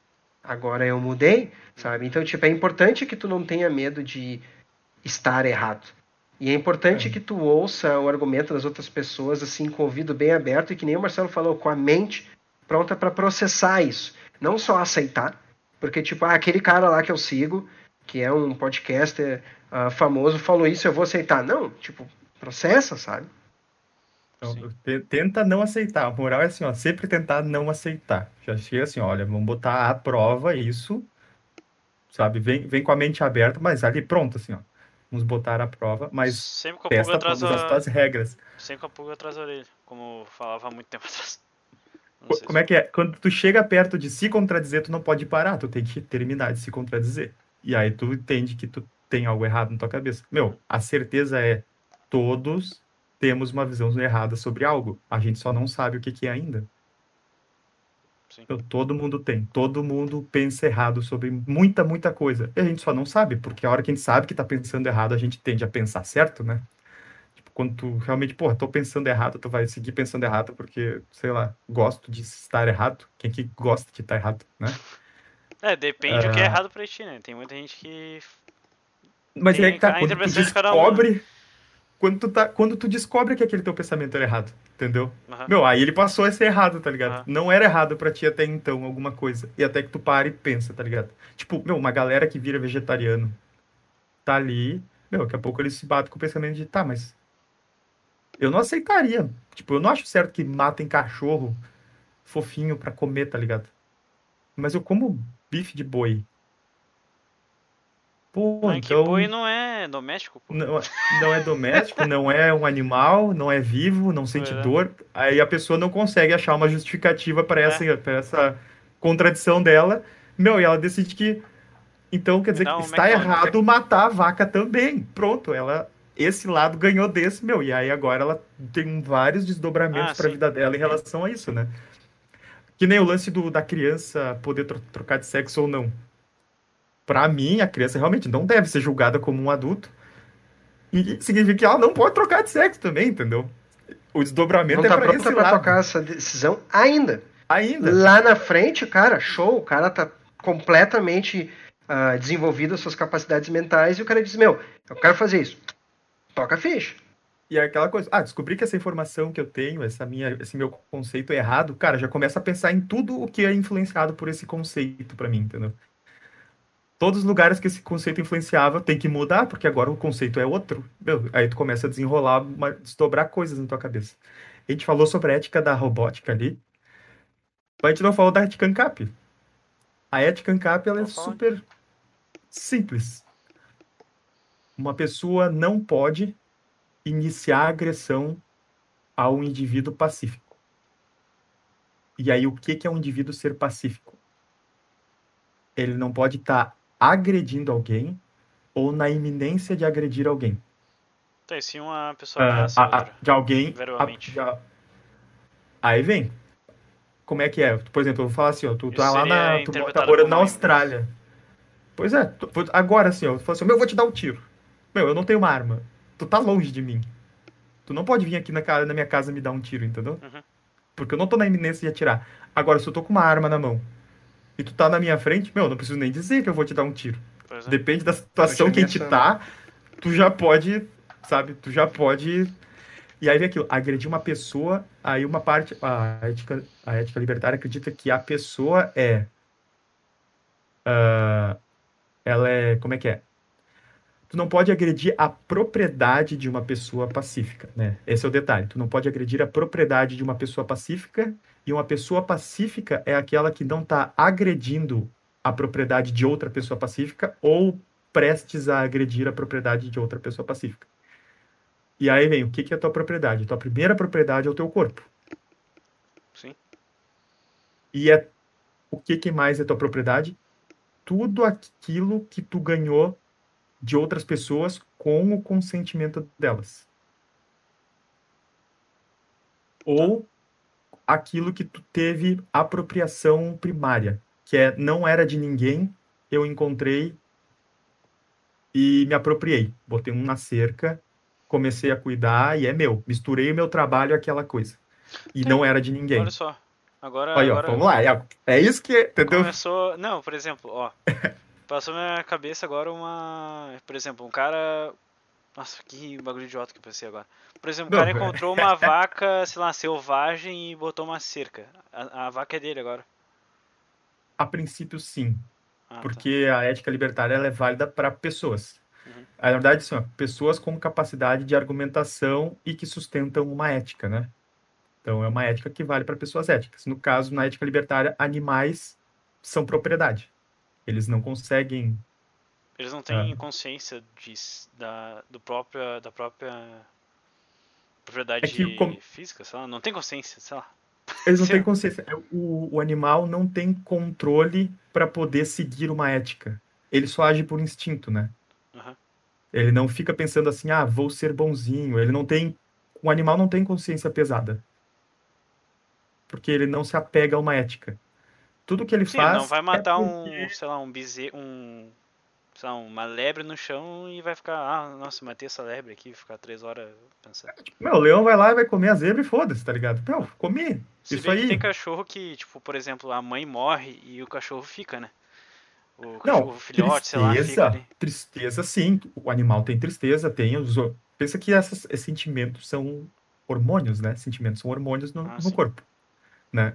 Mas o ser humano, o que que é o, o uh, o remorso, né, de, pô, sentir aquele, pô, fiz algo errado ali, de... Uh, o animal tem o remorso de, tipo, fiz algo errado pro meu dono, que gosta de mim, mas não é um remorso ético. É um remorso de, tô, o cara me dá comida, daqui a pouco ele pode não me dar comida, entendeu? Eu posso estar ferrando a minha própria situação. É sempre o benefício próprio, né? E o ser humano não. O ser humano tem uma ética e ele segue a ética, né? Ele consegue reprimir impulsos dele mesmo para seguir aquilo que ele acredita. E aí o sentimento de remorso do ser humano é, é, é totalmente, tipo, eu contradi, eh, contradisse aquilo que eu acredito. O, o, animal é incapaz disso, né? De pensar nisso. Então por isso que ele não entra na ética libertária. Uhum. Mas não quer dizer que tu não possa seguir uma forma de vida que não agrida ninguém. Por exemplo, eu sou um monge budista. Tu já foi no templo budista? Os caras colocam umas plaquinhas assim nos caminhos das formigas, escrito não pise nas formigas. Então, tipo, não é porque o animal não é pro, proprietário do seu próprio corpo. Porque eu tava nesse mesmo ponto de ônibus que eu contei, contei na outra do ônibus lotado, que o cara ah. me parou, o cara me parou e falou assim, ô oh, meu, para aí, meu, o cara para de pisar nas formigas, meu, cuidado das formigas. Falando sério, assim, meu, eu achei, eu olhei e ri assim na cara dele, deu uma risadinha, o cara falando sério, meu. Ô, meu, para de formiga, cara. Formiga aí, meu. Ô, meu, cara muito doidão, meu. Depois, um, um, outro dia eu peguei e fiz isso com outra pessoa. Ô, meu, para com isso aí, ó. Tinha um guri que estudava no mesmo colégio, tá ligado? O cara não entendeu nada. cuida das formigas. Mas aí, outra coisa, tipo, cuida das formigas. Não, tu não pode bater nele por ele estar tá pisando nas formigas. Mas tu sempre pode falar. Uhum. Aí vem o lance da ética libertária. É, meu, agressão é aquilo que é físico, né? Aquilo que realmente pá, te colocou uma situação que tu vai uh, vai estragar a tua propriedade ou a tua pessoa, né? Sim. Uh, tu só não pode fazer isso, mas tu pode falar o que tu quiser, tu pode exprimir o pensamento que tu quiser, as intenções que tu quiser, desde que tu não bata nas pessoas que discordam dela. E tu não pode obrigar. Aí vem o lance. Na, na ética libertária, tu não pode obrigar pessoas a fazer algo que elas não concordaram previamente. Tu não pode obrigar ninguém.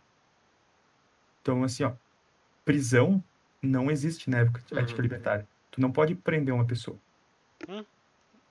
Então, por não quê? pode, tá ligado? Foi uma das. Aí que, é, isso é uma coisa engraçada. Foi uma das coisas que eu mais me bati para virar libertário. Eu dizia, não, meu, se o cara foi lá e estuprou uma guria, uh, matou alguém, roubou um celular, ele tem que ir pra cadeia. Então, na ética libertária é paga, não funciona como assim. Como é que ele paga pelo que ele fez? Então, é um nó violento, tá? E aí vem... É uma mudança de paradigma. Ah, explica aí pra galera. Tu concorda Qual? comigo que isso não é bom? Eu não acho bom, né? O cara foi lá e estuprou uma guria. Não, não é bom. Ele tem não que é bom. de uma forma.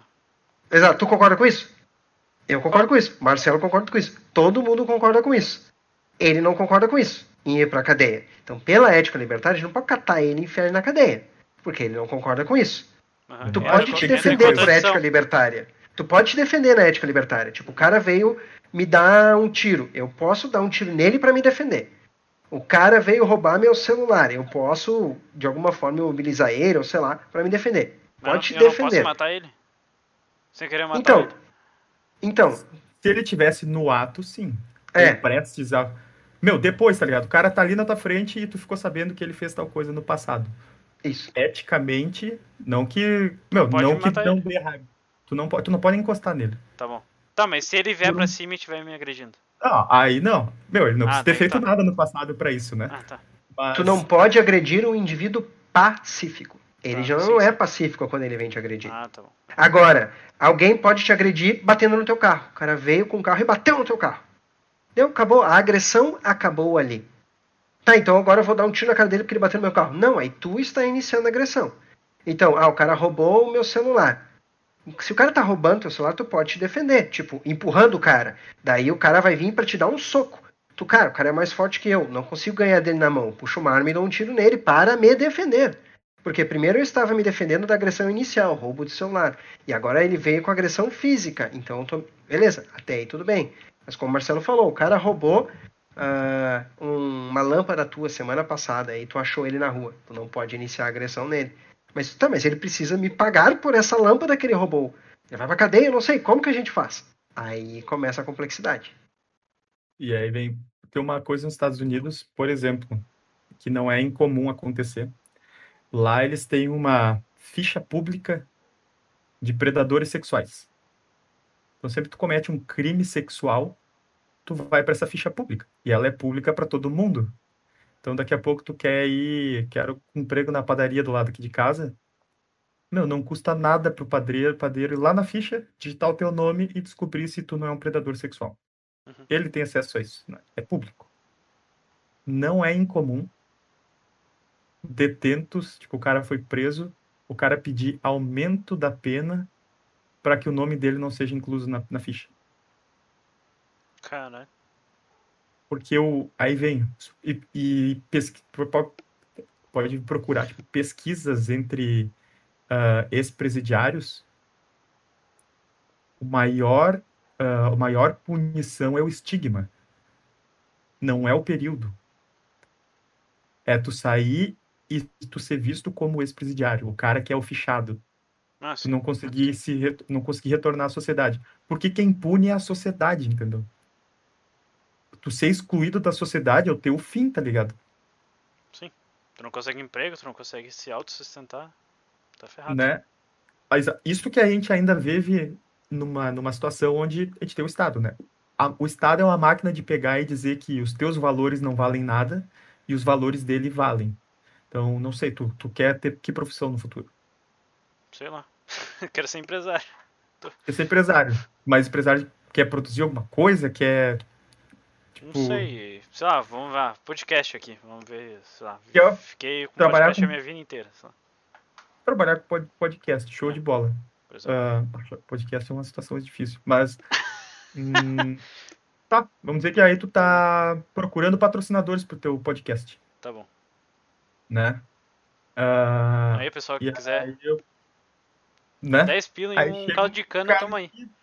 Vem um, vem um gringo e fala, meu, te dou 150 dólares. Oh, tu na hora, propaganda da minha empresinha. Mas aí tu pensa assim, ah, tu é gringo, né? Tu é o. Will Smith, o nome do cara. Ele vai lá e joga lá Will Smith, tu. Ah, Marcelo, aquela vez falou daquela lista, eu vou pesquisar essa lista. Daí tu encontra a lista, tá na internet. Uhum. Jogo lá Will Smith. E aí tu descobre que esse cara aí, ele, sei lá, é um estuprador, pedófilo mesmo assim, tu vai aceitar 150 dólares para expor a marca dele? É, daí complica, né? Pois é. Pode até fazer. Muita gente vai fazer. E é, aí eu te pergunto, tu vai comprar produtos de pessoas que expõem a marca desse cara? Cara, ah, tem empresas enormes que é. perdem uma grana por falarem uma bobagem na internet. E, mas e tu vai fazer, aí daqui a pouco alguém descobriu que tu botou no teu podcast a propaganda desse cara. O que, que vai acontecer com o teu podcast? É, você tu, tu quer realmente apoiador de pedófilos. Exato, tu quer se associar com esse cara, ainda mais tu trabalha com comunicação. Pois é. Aí, ó, meu, uma das coisas é, podcasts são coisas que não são reguladas pelo Estado ainda, né? Mas bom, né? Ótimo, perfeito, perfeito. Mas o que, que pode acontecer? Tem uma lojinha na esquina, tá? Tem a minha lojinha ali tal.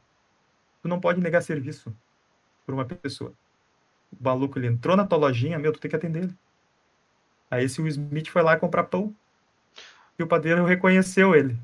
Uhum. Ou tu falou para ele, ó, oh, o cara tentou, pá, esse maluco aí, ele quis que eu pusesse ele lá no meu podcast, meu, o cara é pedófilo, tá lá, ó. E aí o padeiro, não pode ser, e o cara aparece ali, ah, eu vim comprar uma bolachinha, o padeiro, não, vai se fuder, bolachinha, o caralho, some daqui antes que eu te cague a pau. Meu, se esse cara, ele vai, se ele for pra polícia, ele pode processar o padeiro. Ah, mas eu acho que ele merece um pouco. Porque o padeiro merece... não quis dar serviço para ele. Tipo, quis negar serviço. Então, no Brasil, tu é obrigado a aceitar pessoas que tu não quer. Pessoa que tu despreza. Ah, tá bom. Pessoa que... E tu nem sabe, né? Tu não tem essa informação se uma pessoa é pedófila. Né?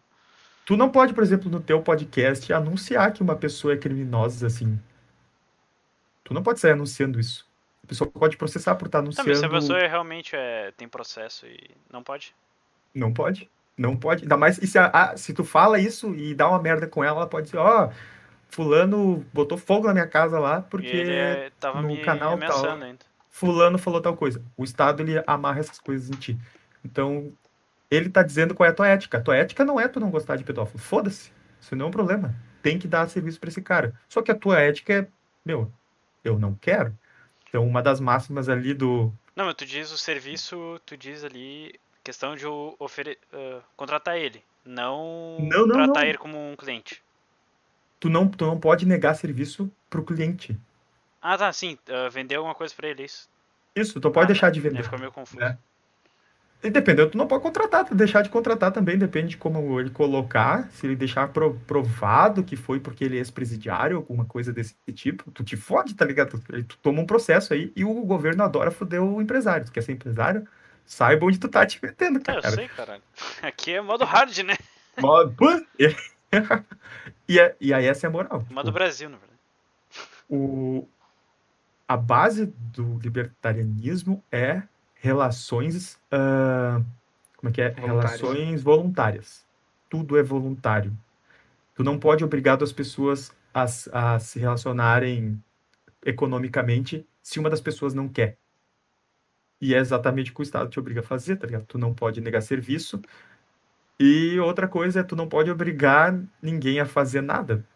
Aí tu obriga, o Estado não obriga só tu a se relacionar com quem tu não quer, mas da maneira que tu não quer, entendeu? Ah, mas eu quero poder fazer isso aqui de verde. Não, mas tem uma, uma, uma lei que não deixa pintar de verde. Tem que ser rosa, sabe? Uhum. Tem um, ah, tem um outro meme que um é... estado ditatorial. Que limita... Não, não... Todo estado é ditatorial. Todo, todo Faz alguma coisa contra. É. Não, e esse tipo de lei tem. Cara, o que mais tem é lei absurda por aí, meu. Sim. Meu, só, só pensa agora. Uh, o que que tá acontecendo agora? Pensa o Canadá. O Canadá parece uma ditadura pra ti? Ah, não sei muito do Canadá, na verdade. Pra mim, o Canadá é um país de primeiro mundo, é, né? Que quer imigrante, que eu, que eu escuto falar que Tudo, né? tem muita Alemanha, que é um país rico. É, aí tu, tu, vai ver, tem os vídeos da, do Natal, uma casa, numa família, tinha seis pessoas reunidas dentro da casa. Aí tinha um máximo que eram, não sei, quatro, sei lá. Meu, a polícia bateu na porta da casa. Quando abriu, ela chamou o dono da casa. Meu, levou o cara preso. Tá cara, casa, tá ligado? Ah, sim. Tá, pro... tá um lockdown absurdo já. Eu já vi uma pessoa que é. mora no Canadá. É...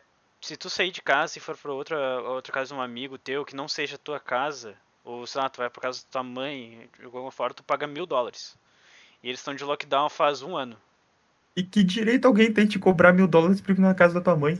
Pois e é. isso cobrar ainda deu de menos, tá ligado? Meu, abriram a porta. Cara, o vídeo desse aí, meu, a família tá agarrando o cara e a polícia puxando. Não cara. é do tipo, você vai preso com a gente e ele, ah, eu vou preso. Não, ele falou, não, ele foi tentar fechar a porta, meu, a polícia entrou e vamos e vem junto e levou embora, tá ligado? No Natal, velho, no Natal. A família tava jantando na ceia. Aí, isso não é ditatorial, tá ligado? É o. Né. Sabe? É, tá ligado? É o Estado, é, é, uma... é o Estado usando o, a polícia, né? Usando a polícia, usando a força dele, né? Sim. Ele, é, é. contra o indivíduo, ele é esmagador, né? Sim. E aí, e o um lancezinho sobre a ética, né? Tem um, tem um dizer que é muito tri, que é, sente essa, ó. Todos os anos, a nossa civilização, né? Ela é invadida por uma horda de bárbaros uh, egoístas e maus, furiosos. Não. E a Pô, gente cara, chama ele de. Isso com uma cara de bárbaro. Uma cara de Vic. Bem que se contradiz um pouco, porra. Só que aí tá. E a gente chama esses bárbaros de crianças. Meu, todo ano nascem crianças. Meu, a criança não tem ética. A criança não tem ética. Quem ensina ética pra criança é, é a sociedade. É o exemplo dos pais. É um, é um trabalho do cacete para conseguir ensinar ética para uma Sim. criança. Assim, ó, é, é, tipo, se for mal feito, dá merda pra caralho. E a gente sabe que dá merda, né? Aí pensa assim, ó. Vai pra lista lá dos. Tem que ensinar ela desde pequenininha. Como é que tu ensina uma ética que tem 30 mil regras pra criança? Tu sabe a lei brasileira hoje? Não, não sei. Ninguém sabe a lei brasileira hoje. Não é só tu. O juiz que tá lá, ele não sabe também. Ninguém sabe, porque a lei é imensa. Como é que tu ensina isso pra uma pessoa? Não tem. Vai ter que fazer uma, um cursinho, cara.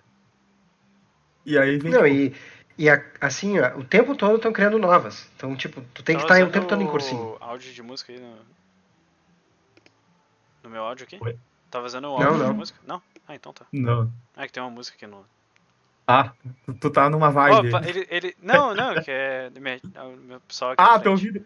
Acho que antes dava pra ouvir, bem no início uhum. deu pra ouvir alguma coisa. Nossa, foi eu falar e eles diminuíram um pouco, meu. agora voltou de é. novo. Eles estão vendo, estão vendo o podcast? Tem que falar, Aí, ó, tem que falar. Só tamo incomodar. Mas continue. Tem que assistindo, tem, sigam assistindo, pelo amor de Deus. é, mas como é que tu vai ensinar pra uma criança, né? Então, quanto mais compacta a tua ética, mais fácil. Nos Estados Unidos eles têm os, os ANCAP, os, como é que é? O liberal nos Estados Unidos, que ele fala liberal, é a esquerda lá, né? Lá eles cooptaram a palavra liberal. Uhum. O liberal lá é o, é o socialista quase comunista, né? E aí ah, eles têm o libertarian, que daí são os libertários ou minarquistas. Tu é do Estado mínimo? É minarquista o nome disso. Procura por minarquista um dia. Uhum. É quem quer Estado mínimo. Aí são, tu é um libertarian nos Estados Unidos uh, eles falam que, cara, tu só tem que seguir a regra do outro. A regra, do, a regra de ouro, que eles falam. A regra de ouro é, tu não pode bater em ninguém e nem pegar a coisa dos outros. Meu, é isso. Tu não pode ir bater em alguém, tipo, iniciar uma agressão contra alguém e tentar pegar as coisas da pessoa. Fora isso, eticamente tu pode fazer o que tu quiser. Foi o Mestre Miyagi que criou esse Agora tu imagina, tu tem uma criança e tu tem que ensinar ética para ela. Se, só pode se defender, rapaz. Não pode entrar pro Cobra Kai. Meu, mas tu tem uma criança e tu quer ensinar ética pra ela. Quantas regras tu quer ter que ensinar? Meu, se tu fizer ela aprender a regra de ouro, pronto. Uhum. Entendeu? Isso, assim, é para tu não ser uma pessoa ruim, tá ligado? Uma pessoa quebrando ética que justifica alguém vir bater em ti.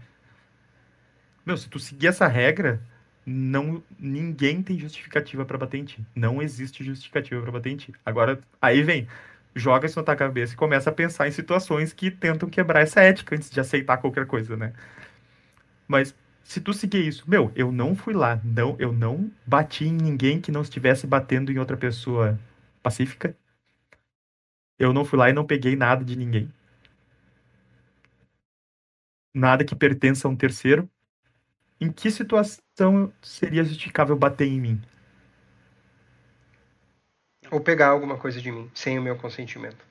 É, que na ética libertária é a mesma coisa que bater na gente, tá ligado? Roubo é, é meu corpo e minha propriedade, tudo bem? Agredir meu corpo ao meu é. carro não faz muita diferença. Tanto é que. Uh... É, tua mãe, por exemplo. Vamos pegar a tampa da panela dela lá, tá ligado? Ela vai querer a porra da tampa da panela dela, porra. vai tentar pegar. Aí vem aquela coisa, tipo, pais puto, né? baterem né? nos filhos. Aí fica, pô, mas o meu filho e tal, tal. Aí vem todo um lance de. A criança, ela é, ela é uma pessoa, tá ligado? Não pode bater nela. A princípio, não, né? Só que se sabe que o conceito de tutor é aquele que legalmente se coloca perante a sociedade como responsável por tomar, tomar as melhores decisões pela pessoa quando a pessoa não é capaz, né? Ela só pode tomar decisões que ajudem a desenvolver um ser humano completo, um ser humano capaz e pleno. Qualquer atividade, atitude que seja ruim para a criança e não seja no caminho de desenvolver o ser humano pleno, assim, a plenitude dela, é errada, tá ligado? Tá, e se eu tiver que Aí, dar, por exemplo, no papel de um pai, se eu tiver que dar um tapa na criança para ela parar de fazer o que ela tá fazendo, sei lá. Eu tenho que uh, encontrar uma outra forma de lidar com ela. Aí vem, tipo, meu, se tu realmente acredita que dar um tapa nela naquele momento vai ajudar ela a ser um adulto pleno? E a única forma menos agressiva que tu encontra. Por exemplo, a criança tá indo meter o dedo na tomada. E tu diz, João, não. Aí a Maria vai fazer a mesma coisa. Tu diz, Maria, não. E ela, é, ela vai meter o dedo na tomada, sabe? Que ela vai morrer. Cara, vai pegar o chinelo e pá! No dedo da Maria. Não vai quebrar a perna da Maria. Tu vai dar uma chinelada no dedo da Maria. Pronto. Ela não meteu mais a mão. Foi a menor agressão que tu poderia fazer para o desenvolvimento dela, né? Ou seja, uh, assim, eu sou completamente contrário bater em criança, tá? Eu tenho a minha. A ser, meus afilhados vêm aqui. A não ser que não, foi a sou... De pau, rapaz. Tá, papai! Pá! Toma, filho. Eu sou completamente contrário. A, a, minha, os meus afilhados vêm aqui e eles não tocam banzé na minha casa. Porque eu consigo fazer eles não fazer isso só com palavras. Eu digo, não, tu não vai fazer isso, porque senão eu não te convido mais para vir aqui. Pronto, resolveu. Acho que na casa deles é assim, porque a mãe dele não tem tipo, ah, eu não te convido mais vir aqui. Não, eu moro aqui, sabe? Então, quando eles tocam o terror, a única coisa que a mãe delas consegue fazer para elas não subirem no, no, sofá e se matarem é dar uma chinelada na bunda. Então, tipo, essa seria a melhor forma? Não, a melhor forma seria falar, não, não faz isso. Mas é complicado, porque criança é um ser humano e às vezes te desafiam. E aí, tá, eles estão te desafiando para quê? Eles estão fazendo algo que vai ser ruim para eles. O cara tá metendo dedo na tomada, tá correndo na rua. Sim, é ruim para eles. Então tu precisa garantir que eles não vão se matar. Mas ao mesmo tempo tu não vai algemar a criança no pé da cama e quebrar a perna dela quando ela ah, for meter um, o dedo na tomada. Um caso que botaram uma criança dentro do barril, né? Tu já viu isso? Aham, aham. notícia. Bah, meu. Muito absurdo, tipo. Aí Obviamente, aí vem aquela coisa, ah, por isso que tem que ter. Uh, o Estado tem que estar tá lá presente com o Estatuto da Criança e Adolescente. O Estatuto já existe e a criança Muito foi pro barril igual. E quem foi lá e realmente fez alguma coisa foi a vizinhança. Só que se tu falar isso pra eles, vão falar, ah, então temos que ser mais severo ainda. É, e adianta ser mais severo, tá ligado? Não adianta. É muita criança. Não adianta. E é aquela coisa, tipo, quem realmente vigia é a sociedade, é a mesma coisa lá do caso do caso do estuprador, tá ligado? Do caso do ex-presidiário. Quem vigia, quem pune a sociedade. Meu, a sociedade pune só, uh, só através da, como é que é, das associações voluntárias. Meu, tu, só, tu nunca, tu não pode ser obrigado a se associar a quem tu não, tu não quer. Meu, só, só nisso tu já é super punido. Por quê? Porque tu só vai, tu depende de outras pessoas para sobreviver, né? tu tem que se associar a alguém. Tu vai se associar a pessoas que aceitam o teu tipo de pessoa. É sempre isso. Tu vai acabar associando às pessoas. Meu, se tu for o pior tipo de pessoa, quem é que aceita o pior tipo de pessoa? Ninguém. Ninguém. Não, o outro Só pior o, tipo o de pessoa. Pior, né? É, o outro isso pior aí. ainda. Aí tu imagina pra onde é que tu tá indo? É, pois é. Vai ter que é, se voltar tu... pro mesmo Meu, ciclo vicioso, né?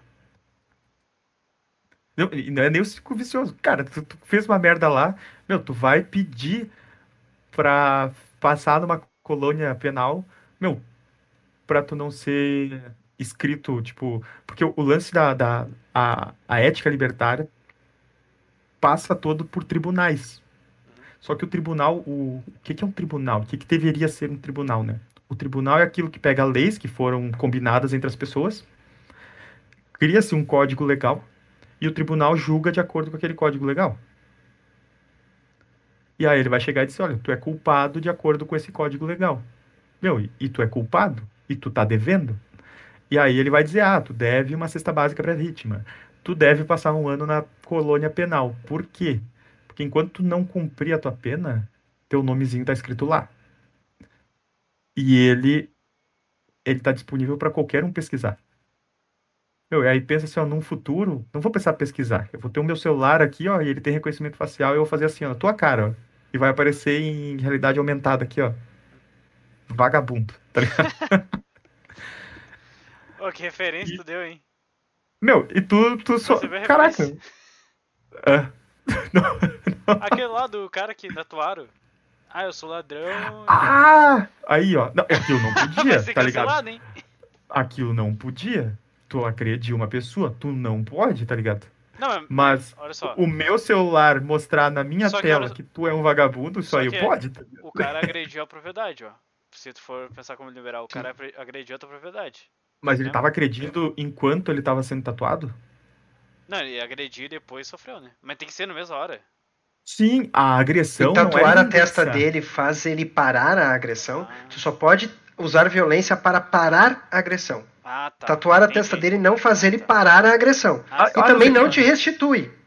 N né? Tá, mas se a pessoa. Por exemplo, isso se aplica à propriedade também? Por exemplo, o cara hum. roubou o meu carro. Roubou, tá. sei lá, a tampa da. A tampa da minha mãe ali, da. Da panela. Uhum. Tá? E se eu pegar e, e fizer isso com o cara? Tu pode. O que, que tu pode fazer? A princípio, tu pode ir lá e pegar a tampa da panela porque é tua, né? Aham. Uhum. Só uh, não pode, pode, fazer essa penalidade com o cara, né? Quer dizer, é uma Só que se tu for lá pegar, provavelmente ele não vai deixar, entendeu? É, tu, tu, eles humilharam. Aí, não, se humilhar. O lance é assim, ó, tu tem que conseguir parar a agressão. Tu pode parar a agressão. Tu tem todo o direito de parar a agressão. Proporcionalmente. Tu não vai, não pode pegar, tipo, as pessoas não vão aceitar que tu dê um tiro no cara porque ele tá com a tampa da tua panela. Entendeu? Tá. Não vão aceitar. Algumas até vão aceitar. Mas aquelas das quais, das quais tu depende hoje não vão aceitar, entendeu? E aí vem assim, ó. Pensa assim, as pessoas têm várias visões sobre a mesma coisa, né? Por que, que só existe um tribunal? Por que não existem vários tribunais?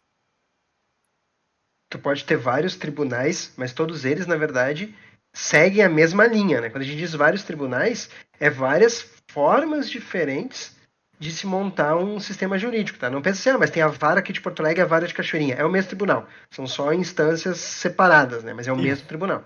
Tem uma justiça. Por que não ter várias justiças? Várias leis, tipo, vários códigos legais. Hoje a gente tem uma Constituição brasileira. Para que que serve? A princípio, o juiz vai lá e te julga condenado porque tu não pagou o imposto para o Estado. Se é algo que todo mundo condena, assim, mas meu Deus, tu não pagou imposto para o Estado, na hora que tu for comprar pão na padaria, o padeiro ele vai estar tá antenado aqui, ó, com o celularzinho dele ligado no tribunal lá, e ele vai aqui, ó. Ah, você não pagou imposto para o Estado, você aqui é vagabundo. Pode sair da minha padaria, né? Vaza daqui. Claro, o padeiro não vai fazer isso. Ele vai contratar um sistema de segurança que vai estar tá ligado nas últimas condenações, nas condenações dos tribunais, para poder identificar quem é ruim e não, não deixar se aproximar de ti. Isso, porque pagar um troço desse vai ser. Cara, é um aplicativo. Pensa assim, ó, tudo isso pode ser substituído por um aplicativo que roda no teu celular, sim, sim. que tu mesmo pode fazer, né? Não, contratar se for uma câmera, parede. daí tem que contratar um software, é. isso é mais caro, é isso que eu tô... Não, olha só, tu, tu contratar ah, um motorista particular é muito caro. Tipo, é, era muito caro tu ter um motorista particular, né? Ah, meu pai tem um motorista particular. Hoje tu tem um motorista particular, é só tu vir aqui apertar Sim. um botão, vem um cara te busca na frente de casa e te leva a qualquer lugar. Não, mas tinha também, era só tu ligar no táxi, demorava uns 30 minutos que eles vinham. Custava 10 vezes o preço. Mas é, tá ligado? Demorava mas é, não, mas é. Mas tu acha que hoje já não existe câmera com reconhecimento facial? Existe, a China já usa. Ah, a FU, né? Mas isso vai chegar na população. Mas é aquela coisa, é a câmera mas antes pode ser o cara que, meu, o, o, alguém da empresa de segurança que tá lá, tá olhando no papel o nome das Sim. pessoas, vendo foto, decorando a, a cara do marginal, para na hora que. Vai estar tá lá.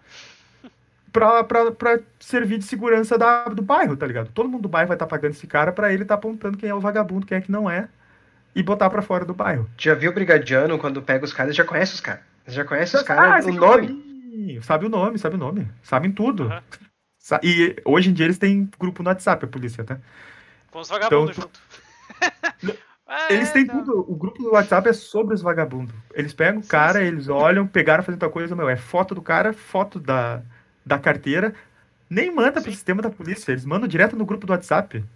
Que o outro fala, ah, esse aí eu já peguei ele em tal lugar, meu na hora. Ah, então é tu que tava subindo em tal lugar, e o cara já fica assim, porra, como é que tu sabe, tá ligado? O maluco falou aqui. Pensa que isso acontece hoje no Estado. Imagina em empresas privadas onde o estímulo é funcionar o melhor possível, né? Mas aí voltando aos tribunais. Vamos dizer que o Dedé é um cara que concorda que tu pode dar tiro no cara se ele for lá e uh, roubar a panela Roubou uma laranja. Roubou a laranja e o Dedé fala, não, roubou a laranja é tiro. Tiro na cabeça, execução. Tá? Uhum. Aí tu é o cara que acredita que, não, eu posso tentar pegar minha panela lá, né? Mas se eu vou tentar pegar, se ele tentar me bater, aí eu vou tentar, eu vou me defender, a gente vai se bater ali. Cara, se ele morrer, problema é dele, né? E eu sou o cara que acredita que não. Se ele pegou a panela, se ele conseguiu pegar a panela, a panela é dele. E tu não tem o direito de lá pegar. Olha, nós três somos três pessoas diferentes, completamente diferentes, né? Pensa que a gente tá espalhada pela sociedade aí. Tem gente que é que nem eu, que nem tu, que nem o Dedé, né? Existe alguma lei que sirva para todos nós? Quem de nós está certo a princípio? Não tem como saber, né? Mas aí vem o ponto. Uh, o Dedé, ele aceita se relacionar com outras pessoas que dariam um tiro na cabeça do cara da panela. Ele aceita vender churros para esses caras aí. Dedé vende churros. Então, mas eu já não aceito. Eu não venderia, sei lá, não, eu sou limpador de vidro, eu não ia limpar o vidro desse cara. Pô, eu não quero relação com esses caras, não quero dinheiro deles, não quero nada com eles. Pô, tu deu um tiro na, na, cabeça do cara por causa da panela, tá ligado? Ou tu que pegou e achou que podia bater no cara porque ele tava te roubando. Não, para mim não, os caras botou a mão para levar. O que que acontece? Eu quero filtrar pessoas que são como vocês. Eu não aceito pessoas que são como vocês. Então, eu vou pegar um aplicativo de tribunal que condena pessoas que nem vocês. O Dedé, o meu aplicativo não serve, o meu tribunal não serve. O Dedé vai pegar um aplicativo, por quê? Porque o meu tribunal vai estar tá cortando vários amigos dele, porque provavelmente vários amigos dele devem já ter dado tiro na cabeça de quem roubou panela, né? Pô, o Dedé não quer que o sistema de segurança da, do, do, da lojinha de churros dele apite vermelho quando entra um amigo dele, né? Então, porra, vou pegar um tribunal que aceita a gente que dá tiro. Sim. E tu vai ali o tribunal mais meio termo. Até aceita gente que nem eu, porque eu não faço mal para ninguém, na verdade. Né? Tu não considera que eu faço mal, mas tu considera que o Dedé faz mal. Pô, como é que tu vai dar um tiro na cabeça do cara que ele tá roubando uma panela, tá ligado? Eu considero que ele é tu, perigoso, né? Tu não quer o Dedé na tua loja, tá ligado? Sim. Porque, meu, tu não quer. Eu também, eu não quero nem tu na minha loja. Quem diria, quem diria o Dedé? Então tu entende que pessoas diferentes oh, cara, que querem que é leis diferentes, né? Como é que essas pessoas convivem? Excluindo-se mutuamente. Eu vou excluir pessoas que nem o Dedé. E eu quero um tribunal que julgue pessoas que nem o Dedé e me digam que quem são as pessoas que nem o Dedé que eu vou me afastar delas. E que nem tu também, no caso, né? Mas tu me aceita, porque, meu, eu não tô batendo em ninguém, eu posso até não gostar de ti, mas foda-se, tu quer o meu dinheiro, entendeu? Eu não tô matando gente. O Dedé tá. o Dedé aceita nós dois. Meu, a gente. Sei lá o que, que é ruim pro Dedé. O que, que seria considerado ruim, tá ligado? Sei lá, matar o cara e ir lá e matar a família dele, porque roubou a panela. Bah, ele não gosta desse tipo de gente. Então o tribunal dele condena esse tipo de gente. E aí vem justamente esse lance de. Uh, não, não deveria existir só uma legislação. E aí, como é que a gente vamos dizer que eu e tu temos um conflito, né? Sei lá, bateu no meu carro. Eu bati no teu carro. E eu considero que, meu, eu bati no teu carro, foda-se. Nada, tu não pode fazer nada. E tu já considera que não, como assim? Eu, alguém que bate no meu carro tem que pagar a. né? Tipo, o meu prejuízo. prejuízo. O que, que eu vou fazer? Uh, tu vai pegar e vai dizer assim: ah, não, Marcelo, tu vai.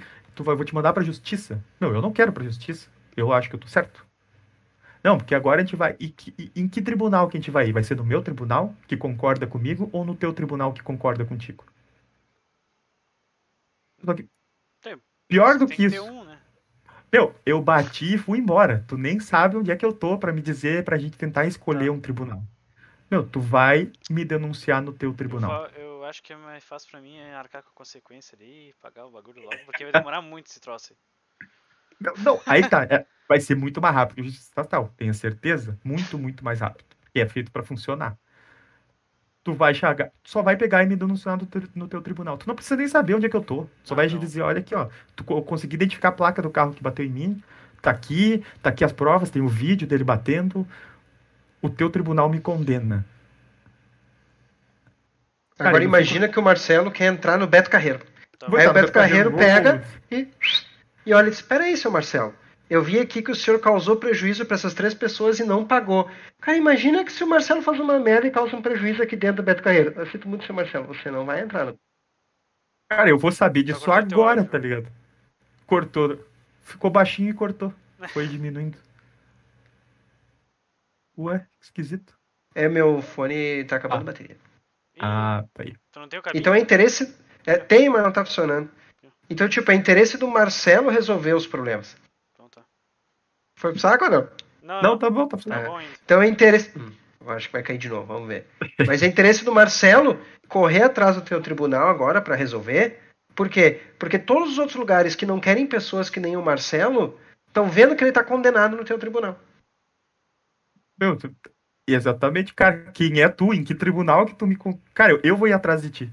Meu, onde é que tu. Porque a pessoa não vai vir. Ai, Marcelo, olha aqui, ó, tu foi condenado no tribunal tal, então eu não vou te oferecer serviço. É tipo, ah, tu não, porta fechada. Pra ti eu não ofereço serviço. Por quê? Tipo, vira, só não vai entrar aqui, eu não vou nem falar contigo. Tu é o tipo de pessoa que eu não quero me aproximar. Eu não vou lá dizer por que, que eu não quero me aproximar de ti. Meu, tu tá condenado no meu tribunal, eu não quero falar contigo. Uhum. Cara, o que que eu fiz? Eu gostava de passar assim, ó, meu, no que que eu fui condenado? Vamos ver os tribunais que tem por aí, vamos meu ver se, onde é que meu nome tá sujo. Bah, foi nesse tribunal, foi por bater num carro. Meu Deus. Quem é o fulano? tá aqui, ó. Meu, só vai e tira meu nome de lá, porque isso aqui tá detonando a minha vida. Mas aí Mas vem aquela foi. Por favor, segue, Dada. Não, se tu foi. Aí, por exemplo, eu sigo um tribunal que diz que fazer sexo antes do casamento é crime. E aí eu tô aqui no Beto Carreiro. O seu Marcelo foi condenado pelo vizinho dele, que viu ele fazendo sexo antes do casamento.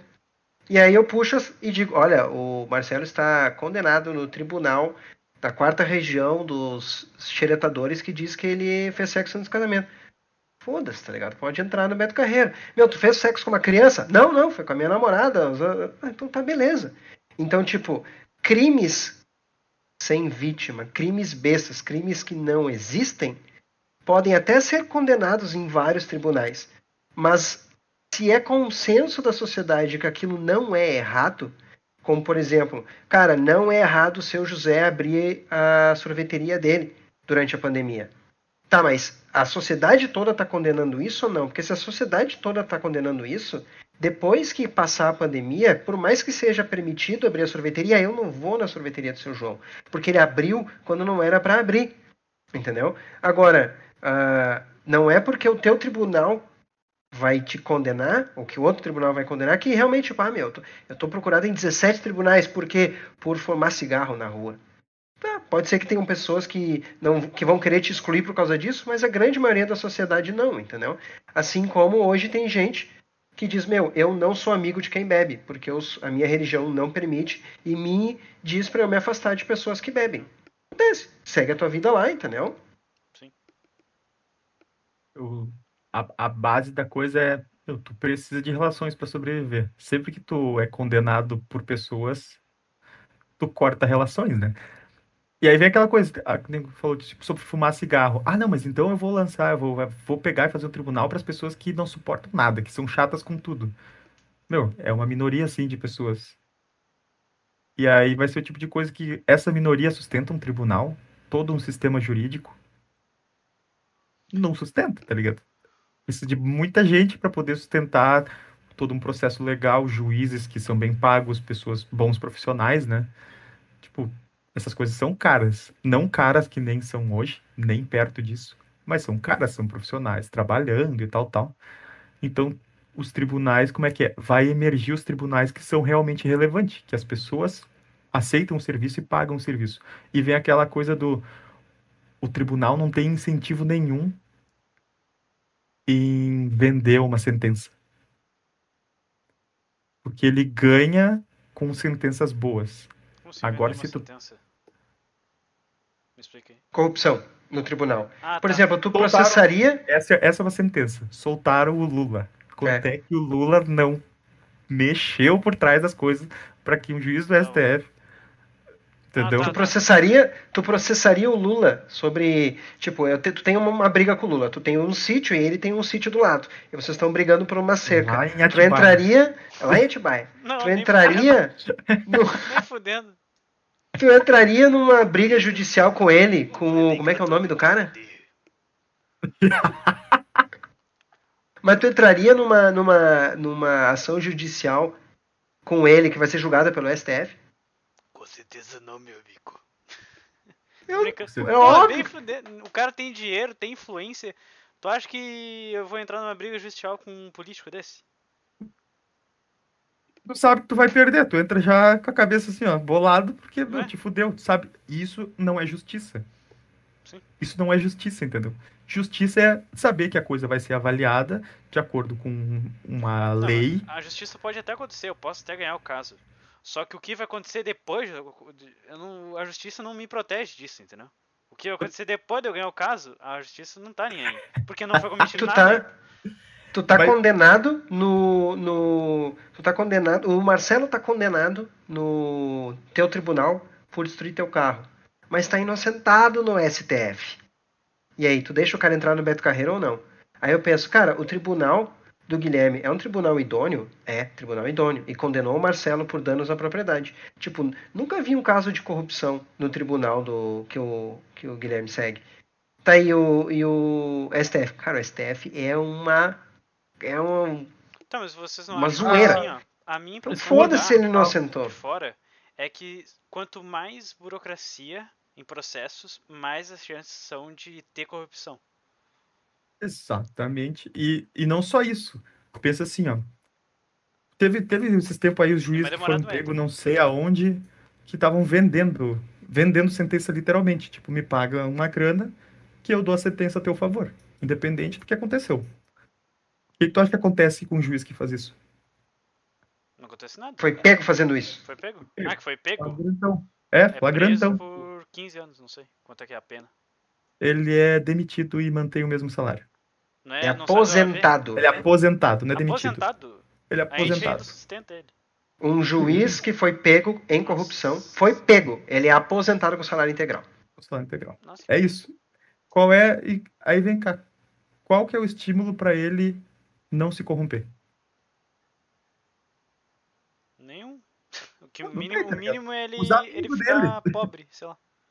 Não pobre, ele continua ganhando o mesmo salário. Ele ganha o mesmo salário. É, então... E não precisa ir trabalhar. Que maravilha, velho. É isso. no primeiro dia eu ia vender uma sentença. Eu ia chegar, oi gente, esse é meu primeiro caso, acabei de vender essa sentença aqui. Puf, vai para casa com uma pensão do teu salário igual, tá ligado? E pode trabalhar em outra coisa. tá sacanagem. Vai virar youtuber ainda. e aí vem, meu, se tu tem uma, um tribunal privado, cara, tu, se um juiz do teu tribunal, não precisa ser tu, tá ligado? Tu é dono do tribunal, porque se é privado é uma empresa, né? Porra, um juiz do teu tribunal vende uma sentença, ele arruinou teu tribunal.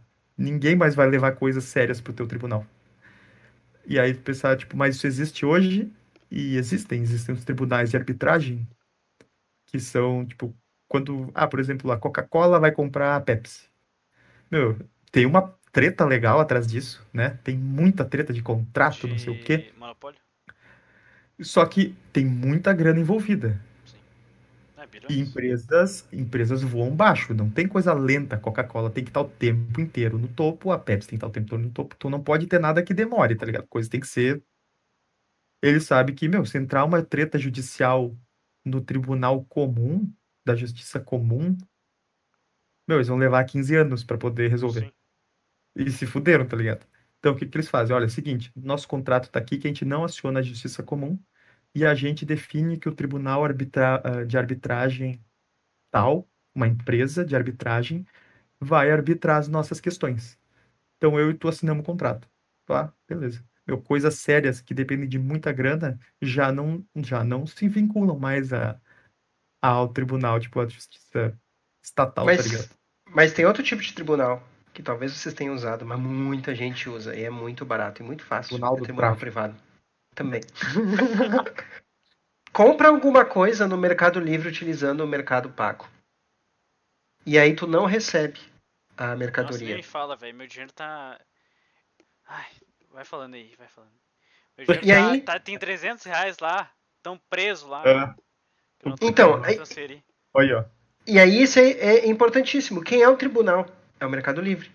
É incentivo do Mercado Livre resolver essa treta. Olha, eu comprei, eu paguei, a, a mercadoria não chegou. E agora, quem é que está certo? Será que o vendedor vendeu, botou a mercadoria no correio?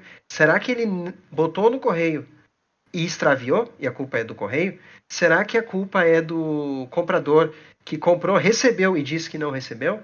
É complicado agora. Mas ele vai ter que resolver isso. Por quê? Porque se ele não resolver isso da forma correta, tu não tem mais incentivo para vender no Mercado Livre. Porque tu diz, oh, meu, dá uma merda e o meu dinheiro fica preso lá e ele vai te perder como cliente.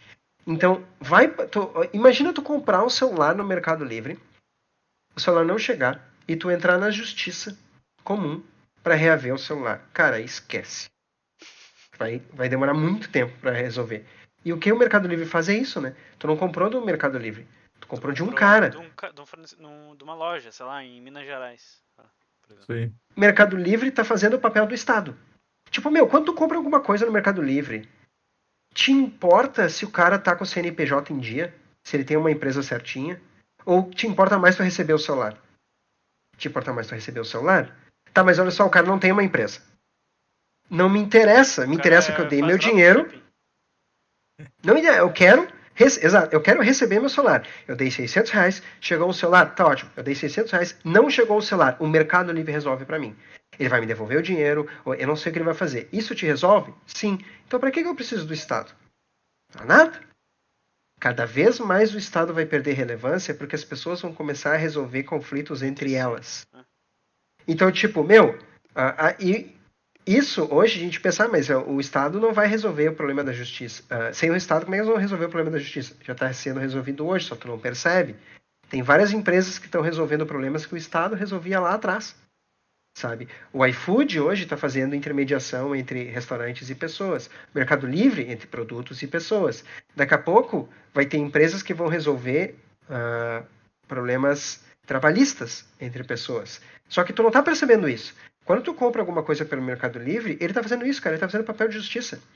Ele tá fazendo um papel de marketplace. Do, do Estado ali, por causa do correio, por exemplo. Não, mas 95% das frotas do Mercado Livre agora estão sendo feitas por eles. Ah, por e eles? 5% pelos correios. Por quê? Ah. Porque para eles isso era um problema. Tu manda, tu coloca a coisa na caixinha do correio e o teu cliente não recebe. E o Mercado Livre tem que ressarcir. Então, tipo, não, deixa eu cuidar dessa ponta que é falha também. Uhum. Então, tipo, o Mercado Livre hoje, embora é, tu não perceba, ele tá. A Amazon também, mesma coisa. Então, tipo assim, o Mercado Livre, a Amazon, essas grandes empresas, elas estão. Americanas, elas fazem duas coisas hoje: marketplace, ela divulga o teu produto, e ela é responsável por fazer a segurança da transação, a segurança jurídica da transação. Então ele tem aí dois, duas principais funções. Uma é marketplace, que o Estado não faz, né? o Estado não divulga o teu produto, né? não faz esse tipo de coisa. Mas o Estado era responsável por garantir a segurança da transação. Olha, comprei um negócio, não recebi, vou chamar o Celso Russomano, vou colocar o cara na justiça. E vou passar ah, dois, três anos para resolver isso. Tem o. Pequenas causas lá. Não, não é pequenas causas. É o Código do Consumidor ou alguma coisa Isso, assim. isso. Agora não, meu. Agora quem está fazendo isso para ti é o Mercado Livre, é o Americanas. Tá aí um novo tribunal, só que tu não vê ele como um tribunal. Para ti ainda, quem é tribunal é a justiça tu comum. Ele como uma empresa. Tu vê ele como uma empresa, mas o tribunal é uma empresa, um tribunal privado. Sim. Então, tipo, cada vez mais vai começar a surgir isso. E as pessoas não vão se acostumando com isso. Tipo, meu, não, não, tu, tu, tu vai fazer isso e se der problema tu vai reclamar na justiça. Não, cara, faz aqui pelo Mercado Livre do tipo assim, ah, ah, tu tem, meu sogro faz isso. Meu sogro diz assim, ó, ah, ah meu sogro compra e vende peça de notebook. Ah, ah, tu vai, tu me vende essa peça? Sim, me vende pelo Mercado Livre. Porque ele compra de outros estados. Ele pede para os caras anunciar no Mercado Livre. E ele compra por ali. O cara diz, não, faz um Pix que eu te mando pelo correio. Não, não, não. Vende no Mercado Livre. Porque se der pepino, Nossa. é ali que eu vou resolver. Pronto, meu sogro é tá usando um tribunal privado. Contratou. E aí vem uma coisa. Ah, eu vou anunciar e vender no Mercado Livre? para poder usar o tribunal do Mercado Livre, meu, eu vou pagar por isso. Porque o cara não vai poder vender a peça pelo mesmo preço, ele tem que dar um percentual para o Mercado Livre. Então eu estou pagando mais caro para poder usar a segurança do Mercado Livre. E ah, segurança stonks. começa. Stonks. Stonks total, tá ligado? Meu, eu tô usando o troço ali que me garante, vou usar o Mercado Pago? Sim. Só vou pelo Mercado Pago. Não quero usar esse tribunal. Quero comprar direto? Compra. Pode comprar. Tu não vai poder usar, é. Se der uma merda, bom, aí tu tá por conta, sei lá, tu vai ter que ir lá buscar na unha lá o troço lá, porque ninguém vai te ajudar. E aí vem outra coisa, né? A nossa segurança hoje, ela é. Como é que é? Ela é. Ela não é precoce no tratamento. Ela não tenta evitar o crime, né? Ela tenta pegar o ladrão, tá ligado? Por quê? Porque ela não tem nada dela ali no bacon. Se o ladrão pegar o bagulho, pegou, tá ligado? Tu que te foda, sabe? Ah, vamos ver, se achar, achamos. O correto é como o Mercado Livre faz. Segurança é, na verdade, seguro. Fazer um seguro. Tu paga o Mercado Livre para poder estar tá dentro desse sistema. Meu, e se não der problema, o dinheiro foi embora, a compra chegou, tudo certo tu só vai aproveitar esse dinheiro que tu colocou no Mercado Livre se tu tiver um problema. Aí tu vai pensar, bah, ainda bem que eu botei no Mercado Livre, porque daí agora eu tô com meu dinheiro de volta. Empresa de. Uh, as, como é que é? A, a, a, polícia seria uma grande empresa de segurança? Sim. Ô pessoal, peraí, só um minuto. Como é que você ah, de horário aí? Tem alguma coisa? Na verdade, eu tenho que. É, eu tenho que encerrar o meu também. Aí, ó. Então. Então tá. Não, beleza. A gente pode dar-lhe uma beleza. próxima aí qualquer hora. Beleza, então tá. Passa aí no canal do Berrante, pessoal. É, se você gostou no YouTube aí, deixa o seu like. E querem considerações finais aí? Ah, vejam, gente, tá, vejam, obviamente vejam o Berrante. Vejam o Ancapsu, é um ótimo canal. Vão na Ancapsu Classic, que é onde tem muitos vídeos teóricos e não fiquem dando ouvido para youtuber aleatório. Pensem sempre, escutem e sempre tentem